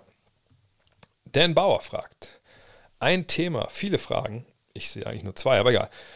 Rückennummern der Schiris. Stellen die Nummern eine Art Ranking zu Saisonbeginn dar oder können die Refs diese selbst wählen, welche diese Nummern wechseln diese Nummer saisonübergreifend? Also ich weiß nur, dass es kein Ranking ist, sondern die Nummern, äh, ich weiß nicht, ob sie selber aussuchen, ob die die kriegen, aber es geht natürlich darum, dass man sieht, welche Refs ne, treffen welche Entscheidungen, ähm, wo stehen die. Ähm, Das ist für die Bewertung natürlich auch wichtig. Ähm, sicherlich war es früher auch wichtiger, da Nummern drauf zu packen, einfach da vielleicht nicht so die, äh, äh nicht immer unbedingt genau 4K immer gesehen hat, wer welcher Schiedsrichter überhaupt ist. Aber ja, Schiris werden da bewertet nach jedem Spiel, die Saison über. Die Besten dürfen dann nur in den Playoffs pfeifen, etc. Von daher, da helfen die Nummern halt auf jeden Fall. Aber es gibt auch eine schöne Seite ähm, auf NBA.com, wo es um Referees geht. Da kann man viele Sachen da auch nachlesen. Chris Bebrink fragt: Einer meiner Lieblingsspieler ist Clyde Drexler. Könntest du einen Case für einen Top oder für seinen Case als Top 5 Shooting Guard aller Zeiten machen? Mmh ich glaube, Top 5, wenn das Over-Under wäre, wäre schon relativ gut gewählt. Ähm, gut, ich meine, auch mal als groß drauf gucken, da muss man sagen, gut, Mike, also Michael Jordan und Kobe Bryant sind vor ihm. Da sind wir schon bei zwei. Ich würde auch Dwayne Wade, glaube ich, vor ihn einordnen wollen. Da sind wir schon bei drei. Und danach kommt es wahrscheinlich ein bisschen darauf an, wie man die Sache bewerten will. Und auch so ein bisschen, muss ich ein bisschen gucken, dass Positionen sich auch ein bisschen verschoben haben, ein bisschen verschmolzen sind. Also was James Harden zum Beispiel, das ist jetzt ein Point Guard, das ist ein Shooting Guard. Wenn wir ihn als Point Guard sehen, dann fällt er natürlich hier raus. Wenn wir ihn auf der 2 haben, dann würde ich sagen, ist er auch klar vor Clyde Drexler. Ähm, dann sind wir so bei, bei Reggie Miller zum Beispiel. Was mit Allen Iverson, George Gervin. Team-Mac wäre für mich, also rein von den Skills her, klar vor ihm. Ähm, hatte ich Ray Allen schon gesagt. Ähm, also ich glaube, wenn man, wie gesagt, es gibt keine klaren äh, Vor, äh, Vorgaben, aber wenn man das sich selber hinlegt, glaube ich, dann kann man ihn durchaus auf die 5 packen. Da würde ich mit mir reden lassen. Höher auf gar keinen Fall. Äh, ich frage mich wirklich. Ja, eventuell Fünfter. Aber Top 4 nicht wahrscheinlich wäre bei mir eher so 6, 7. Äh, ist auch ein bisschen schwer, ihn jetzt mit den neueren Shooting Guards zu vergleichen, aber weil er eben nicht den Dreier getroffen hat. Ähm, ja, aber glaube ich Top 4. Top 4 würde ich sagen, wie gesagt, ne? Mike, Kobe, Wade, ist Harden für mich jetzt ein oh, T-Mac, weiß gar T-Mac, äh, T-Mac hinter Wade, aber weil Wade natürlich die bessere Karriere hatte in dem Sinne. Ähm, und dann was mit George Gervin, wenn man mit ihm vergleicht, wahrscheinlich eher sogar Gervin nehmen. Top 10 ist er. Sagen wir Top 10, Top 5 würde ich mich vielleicht nach einer durchzechten Nacht zu hinreißen lassen. Peter P. fragt: Für die Play-by-Play und Expertenkommentare fühle ich mich im deutschsprachigen Raum gut versorgt. Oh, das freut mich. Äh, bei der Vor- und Nachberichterstattung reicht aber meine, meiner Meinung nach den US-Anbietern niemand das Wasser. Mein absoluter Favorit ist Doris Burke, professionell, fachkundig, seriös, aber trotzdem mit gewissem Schmäh hast du dahingehend Favoriten, bzw. eventuell sogar Vorbilder. Also erstmal muss man sagen, dass natürlich die Amerikaner, ähm, also wenn es jetzt um Duell geht, Deutschland, äh, USA, das Duell gibt es ja gar nicht, was äh, so Vor- und Nachbereitung angeht, weil wir das nicht machen. Wir haben das mal gemacht, ähm, natürlich, ähm, aber seit, seit, ein paar Jahren ist es irgendwie nicht mehr oder sehr, sehr sporadisch nur. Und da ist natürlich gar keine Frage, dass wir da oder dass der deutsche Bereich da nicht rankommt an das, was die Amerikaner machen. Ich weiß, wie es in anderen Ländern aussieht, was die Spanier machen oder Franzosen oder so, keine Ahnung. Ähm, aber da sind wir, da spielen wir ja gar nicht mehr mit, leider Gottes. Ist ja so. Ähm, und ja, natürlich, ich bin auch ein Riesenfan von Doris Burke. Ähm, ich gucke jetzt aber auch nicht alle Studioshows so an. Ähm, ich, mir fällt auf, dass bei ESPN das in den letzten Jahren das ist dann, also was was mich immer so super nervt, ist halt dann dieses, wenn man nochmal League Pass schaut und dann haben, hat man da ja auch dann die, die TNT, also Studiogeschichte oder ESPN, ABC, Studiogeschichte, stellenweise, dass sie dann aus einer Werbung kommen, aber oft ja auch gar nicht irgendwie dann die Leute zeigen, also ne, Jalen Rose oder so, sondern direkt irgendwie nur so aus dem Off. Das ist so eine Grafik aus dem Off, hörst du so, ja, äh, steht so und so zu so und so und gleich geht es dann weiter und dann geht es wieder die Werbung. Also das ist wirklich nur so eine 10 Sekunden, noch nicht mal 5 Sekunden Zwischenschalte ist. Und dann hast du natürlich auch nicht viel Zeit, irgendwas zu analysieren. Und dann, äh, ne, ob dann Jalen Rose sitzt oder Stephen A. oder äh, Chuck Kenny und, und Shaq. Dann ist ja dann so eine Halbzeit immer ein bisschen, ein bisschen läppsch. Nach dem Spiel muss ich sagen, geht für mich nichts über TNT. Ähm, sicherlich gab es letzter diese Nummer da, wo Chuck und, und Shaq gelacht haben und es haben jetzt einige bezogen auf die Verletzung von ähm, von Anthony Davis da, als er einen Schlag in den Kopf gekriegt hat. Shaq gesagt, nee, darum ging es eigentlich gar nicht, aber gut, keine Ahnung, ist mir auch egal. Ähm, Fakt ist, die Jungs, das finde ich sehr entertaining, manchmal auch ein paar gute Sachen dabei, manchmal auch Sachen dabei, wo man sagt, ja gut, okay, das weiß ich jetzt nicht, ob das so richtig ist, aber nee, jedem das seine. Aber ja, die machen super. Ähm, für mich allerdings, und Doris Burke ist eine Legende, gar keine Frage, ich höre sie auch sehr, sehr gerne bei Play-by-Play, -play, einfach weil sie auch so einen gewissen Charme und Witz hat. Ähm, natürlich gleich gilt für Jeff Van Gundy zum Beispiel. Das sind wahrscheinlich so meine beiden Favorites, was so diese Experten- oder Color-Commentator-Rolle angeht. Ähm, allerdings muss ich sagen, was so diese Nachberichterstattung angeht, da kann ich vielleicht jedem empfehlen, das mal auf YouTube zu suchen. Das gibt es da auf jeden Fall bei ESPN. Ähm, es gibt Scott Van Pelt, wenn ihr ihn kennt, früher mal Sportscenter, mittlerweile seine eigene Show, aber wirklich auch, also ehrlich, ehrlich gesagt, ist das wahrscheinlich so ein Late-Night-Sportsding. Äh, Und da ist Tim Legler öfter. JJ Reddick ist natürlich auch super, äh, aber JJ Reddick, wenn ich es richtig verstehe, ist ja nicht oft äh, diese Nachberichterstattung nach dem Spielen, sondern ist dann halt morgens eingesetzt, dann bei First Take und so. Aber Tim Legler, den haben sie so ein bisschen ins, ähm, ins Abend- und Nachtpra Nachtprogramm degradiert.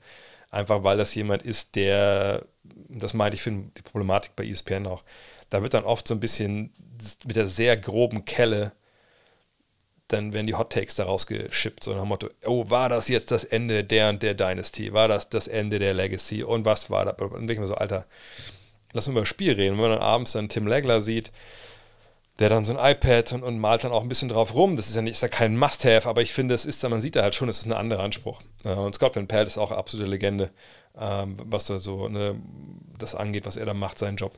Von daher, das, die würde ich empfehlen, dass man sich das mal anschaut. Ähm, aber klar, Doris Burke, JJ Reddick, äh, Jeff Van Gundy, das ist auf jeden Fall echt immer, immer super. Ähm, und Markus Kelt hat auch eine Frage in die Richtung, wenn du dir die NBA-Spiele im Originalkommentar anhörst, wer sind da deine liebsten Kommentatoren, Analysten und warum?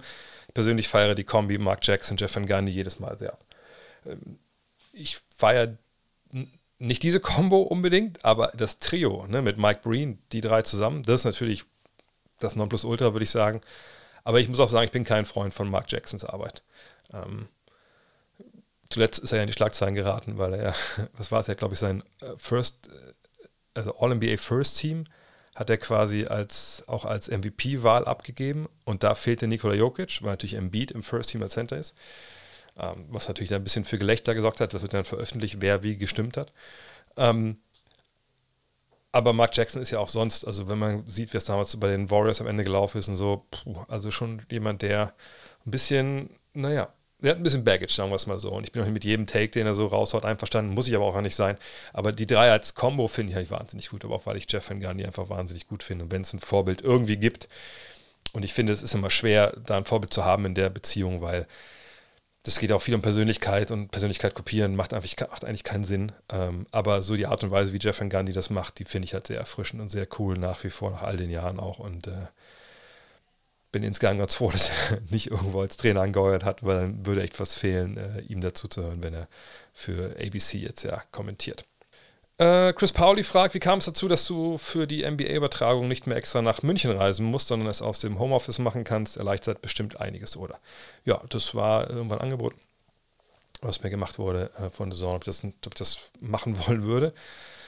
Natürlich sofort Ja geschrien, weil, äh, ja, ne, für, stellenweise für, für Playoff-Spiele, ne, zum Beispiel ist auch äh, bei den Finals bin ich dann wieder vor Ort. Ich glaube, das kann ich schon verraten, also wenn das funktioniert alles. Ähm, dahin zu fahren, dann fährt man natürlich dann 13 Stunden im Zug. Ja, und hat dann halt drei Stunden quasi gearbeitet und dann fährt man nach Hause nach durchzechter Nacht, sage ich mal, und pennt bis ich bis elf im Hotel oder bis, also in der Regel, wenn elf Checker aus bis fünf vor elf und dann schnell, schnell zum Bahnhof. Ähm, das natürlich war ein ziemlicher Grind über die Jahre. Äh, und ich mache es jetzt seit anderthalb Jahren aus dem Homeoffice. Ähm, und das ist natürlich absoluter Game Changer. Ich habe ja mein Office hier gesagt, das ist ja genau das, wo ich das hier mache, der, der Monitor hier. Und das ist hier die Box, mit der ich das mache. Ähm, nee, das hat für mich viel erleichtert. Also ich kann eigentlich meine Einsätze, also ich kann immer sagen, ich kann eigentlich immer, außer ich bin irgendwie nicht da. Zum Beispiel jetzt bei den Conference Finals bin ich leider, ein, das heißt leider, es gibt Familienurlaub eine Woche, weil es nicht anders ging, äh, bei der Conference Finals, deswegen werde ich da auch nicht kommentieren. Da bin ich dann äh, unterwegs. Ich werde natürlich meine Podcasts und die Streams alle machen, aber äh, da bin ich unterwegs dann. Ähm, aber äh, ja, so kann ich immer sagen, nee, ich kann immer arbeiten, kein Problem. Ähm, und dann kriege ich ja meinen Einsatz zugewiesen, dann bin ich halt, mache ich das von hier. Ähm, und das ist natürlich, wie gesagt, absolut cool. Ähm, natürlich auch für meinen Arbeitgeber eine große Kostenersparnis, für mich selber auch eine große Kostenersparnis, weil oft haben sich die Reisekosten auch nicht unbedingt mit dem gedeckt, was ich dann wirklich ausgegeben habe. Ähm, gerade wenn man jetzt auch dann vielleicht im Mai oder im Juni nach, äh, nach München muss, da war das früher oft dann auch mal so ein Geschäft, wo man sagt hat, okay, hm, mache ich ein bisschen Verlust vielleicht sogar. Ähm, und ich habe natürlich auch wilde Sachen gemacht. Ich habe schon öfter mal erzählt, also gerade in den ersten zwei, drei Jahren.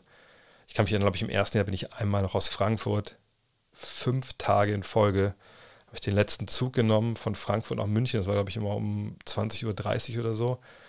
Bin dann äh, ja, irgendwann so um 1 Uhr da eingeschneit äh, in Ismaning, wenn wir dann so um 3 Uhr ein Spiel hatten. Und äh, habe dann das Spiel kommentiert und bin dann morgens mit dem ersten IC zurückgefahren und habe mich dann mittags hingelegt dann, und bin stellenweise abends wieder hin. Also fünfmal in Folge bin ich dann hin und zurück, hin und zurück, hin und zurück, weil damals im ersten Jahr gab es auch keine Reisekosten. So. Ähm, das waren echt wilde Zeiten. Ähm, stellenweise, wenn ich früh genug, wenn ich früher fertig war, zwei, drei Stunden, habe ich auch schon ein paar Mal erzählt, dann ähm, Münchner Hauptbahnhof, ich glaube, es wird alles neu gemacht gerade, aber oben äh, da in einem Aufenthaltsraum gepennt mit irgendwelchen Obdachlosen. Dann kamen immer die schwarzen Sheriffs da alle zwei Stunden oder Stunden, haben Leute angestüpst und bitte ihre, ihre, ihre Tickets zeigen, sonst fliegen sie raus. Und das Ticket hatte ich ja dann immer. Ähm, dann, ich weiß nicht, wie oft ich im ICE einfach mein, mein Kissen einfach da auf den Tisch gepackt habe und nicht draufgelegt habe und geschlafen habe. Von daher, nee, das ist jetzt wirklich auch ähm, aber ein Game Changer, nicht nur jetzt für Family Time und Quality of Life, sondern eben auch einfach ähm, gesundheitlich. Ich glaube, da habe ich in den letzten Jahren aber auch viel drauf gezahlt, was das anging. Ähm, allerdings, was natürlich echt strange ist, wenn man so ein Spiel hat wie dann letzte Woche äh, Boston gegen, gegen Philly mit der Overtime und dann ne, bist du dann mega excited und auf einmal ist es halt vorbei und dann loggen wir aus und dann bin ich eben nicht noch mit jemandem im Auto zurück in die Stadt oder so und man redet dann noch drüber und ich bin dann jetzt hier einfach zu Hause und dann ist halt vorbei und es ist halt, auf einmal ist alles still und ja, gehe ich jetzt ins Bett so. Äh, das ist natürlich dann hart in dem Sinne. Und man muss sagen, äh, der, eine Sache, die hier anders ist, da ich das ja zu Hause bin und was ich, wenn ich mal wegen Spiele, ich habe dieses Jahr nicht viele Spiele gemacht, die spät waren, aber jetzt in den Playoffs, klar, kommt es ja auch vor. Wenn ich dann was ich um sechs fertig bin, dann lohnt es sich eigentlich nicht, sich hinzulegen bis um sieben, halb acht, weil dann steht ja das Kind auf und muss in die Kita, sondern dann mache ich Frühstück fertig, bla bla bla, das Kind fertig, schiebe das rüber in die Kita und dann gehe ich ins Bett. Ähm, aber wie gesagt, das ist jetzt alles viel besser äh, als vorher und ich bin froh, dass das funktioniert und bin froh, dass mir das angeboten wurde, weil sonst wäre das sicherlich auch alles nicht mehr so wirklich machbar, ehrlich gesagt. Fabian Sternke, kannst du den League Pass und andere kostenpflichtige Basketball-Tools von der Steuer absetzen? Die sind ja essentiell für deine Arbeit. Ich reiche es zumindest immer ein bei meiner Steuerberaterin, sonst würde ich der ganzen Sache nicht Herr werden. Und die hat sich noch nie gemeldet, dass das irgendwie nicht geht. Vielleicht lacht die aber einfach auch drüber und löscht das. Aber nee, ich ähm, mache ja auch, habe ja auch andere Tools, das reiche ich immer ein. Aber ich denke mal, das geht. Also wenn, aber ich, also ich bin kein Steuerberater, aber ich glaube, das geht, ja. Crispy mit der letzten Frage. Kevin Durant kommt als, oder ist schon da, glaube ich, ne, als Operator in, bei Call of Duty, also auch bei Warzone. Welchen Operator würdest du sofort kaufen? Chris Mullen, Dirk Nowitzki oder doch Larry Bird? Gut, wenn die kommen würden, eine liebe, wer, wer macht denn gerade das aktuelle Warzone-Spiel? Keine Ahnung. Äh, Sledgehammer Games, wie immer die heißen. Ich kaufe die alle. das wäre mir auch egal. Ähm, ich habe bei Warzone 1 habe ich einige Male zugeschlagen. Also ich habe mir äh, natürlich äh, Snoop zu einem Mal geholt. Ich habe mir, ähm, äh, wie heißt er denn? Bruce Willis geholt und Die Hard. Habe ich mir noch irgendwen geholt? Einer sah aus wie, äh, wie, wie äh, hier, ähm, wie hieß er denn? Der Macho Man, Randy Savage, habe ich auch mal geholt, wenn er nicht so hieß. Ich glaube, das waren aber auch alle. Ne? Aber da habe ich so viele Stunden rein versenkt in das Game, da dachte ich mir, das, das, das muss auch sein, dass man den Jungs was zurückgibt. Äh, ich dachte mir, dass die Teenage Mutant Ninja Turtles kommen, jetzt wo, wo Shredder dabei war, aber die sind noch nicht am Start gewesen, von daher frage ich mich, okay, wann kommen die denn? Ähm, den Terminator habe ich mir auch geholt, natürlich letztens äh, bei Warzone 1. Bisher aber bei, bei Warzone 2, muss ich sagen, habe ich mir noch, noch kein einziges Skin geholt. Ähm, Kevin Durant überlege ich jetzt wirklich, ob ich das mache. Ich muss mir nochmal genau angucken. Gestern hat ein Kollege mir einen Screenshot geschickt äh, davon. Aber Mullen würde ich sofort machen, Dirk, Bird, äh, ich würde MJ sofort holen, Kobe, also eigentlich so die Jungs würde ich mir alle sofort holen. Tim Duncan ist ja auch ein großer Gamer, würde ich mir auch sofort ziehen. Aber wenn ich überlege, so irgend, so richtig, was wäre denn der geilste Operator? Könnt ihr gerne mal in die Kommentare hauen. der geilste Operator, NBA-Spieler, also gerade hier auch so vielleicht. Ich meine, geil wäre natürlich so jemand wie äh, Daryl Chocolate Thunder äh, Dawkins ne, mit seiner, also mit seinem Alias hier als, äh, also dass er von, von Lovetron, vom Planeten Lovetron kommt. Aber das Problem, da könnte man natürlich keine, keine Stimme einsprechen lassen, ist leider schon verstorben. Äh, Iverson wäre, glaube ich, sehr, sehr geil. Ich glaube, ich werde mir auch von Dennis. Dennis spielt ja auch für Warzone, glaube ich, ne? Von Dennis würde ich mir auch die Skin holen. Der war ja auch mal in der Werbung dabei.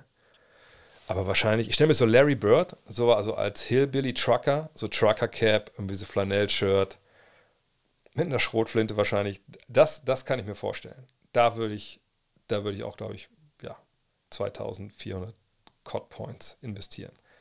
Wow, das war jetzt ja das 10 Minuten über, über Operator. Naja, ich glaube, Messi gibt es ja auch und, ähm, und Neymar, ne? Habe ich aber beide nicht. Wenn Sie dafür nochmal Roy Präger machen, dann wäre ich auch dabei. In diesem Sinne, das war's für heute äh, mit dem Fragen-Podcast. Äh, ja, euch ein tolles Wochenende. Ähm, gesagt, eine Sache vielleicht auch vorweg. Spiel 7, Sonntag 21.30 Uhr. Hätte es ein zweites Spiel 7 gegeben, hätte ich das gemacht, dann in der Nacht. Gibt es nicht. Von daher, ich werde nochmal meinen, meinen äh, Einsatzzettel updaten, den ich da auf Social Media äh, gepackt habe. Ähm, von daher, ja, also wenn ihr da denkt, alles nur ein Spiel, ist keins, das werde ich nochmal löschen. Ansonsten hören wir uns dann wieder, glaube ich, zu Spiel 1 der Western Conference Finals, aber das werde ich auch auf Social Media rauspacken. Und was fällt mir gerade noch an, was ich sagen wollte? Äh, ach ja, falls sich jemand von euch mit Lacken auskennt, äh, weil ich suche für meinen Cord, ne, den ich mir gebaut habe. Da ist ja so diese Plastikgitter. Äh, ich kann euch auch genau schicken, was das dann für, für Material ist. Äh, da suche ich einen, einen Lack, um halt die Linien da drauf zu malen. Und ich habe so einzelne Fachbegriffe, da habe ich mal gegoogelt, aber da kam ich irgendwie noch nicht weiter.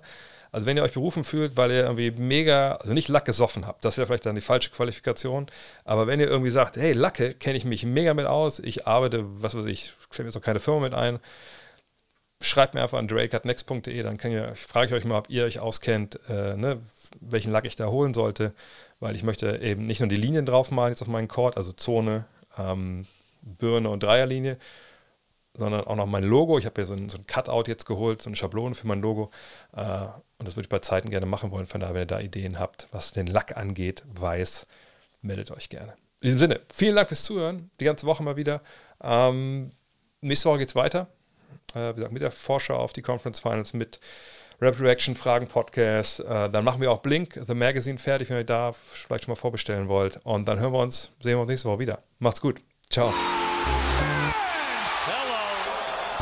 Look at this.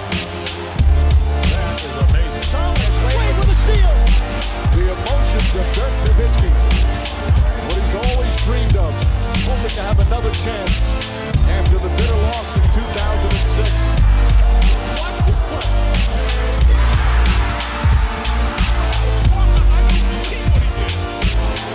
That is amazing.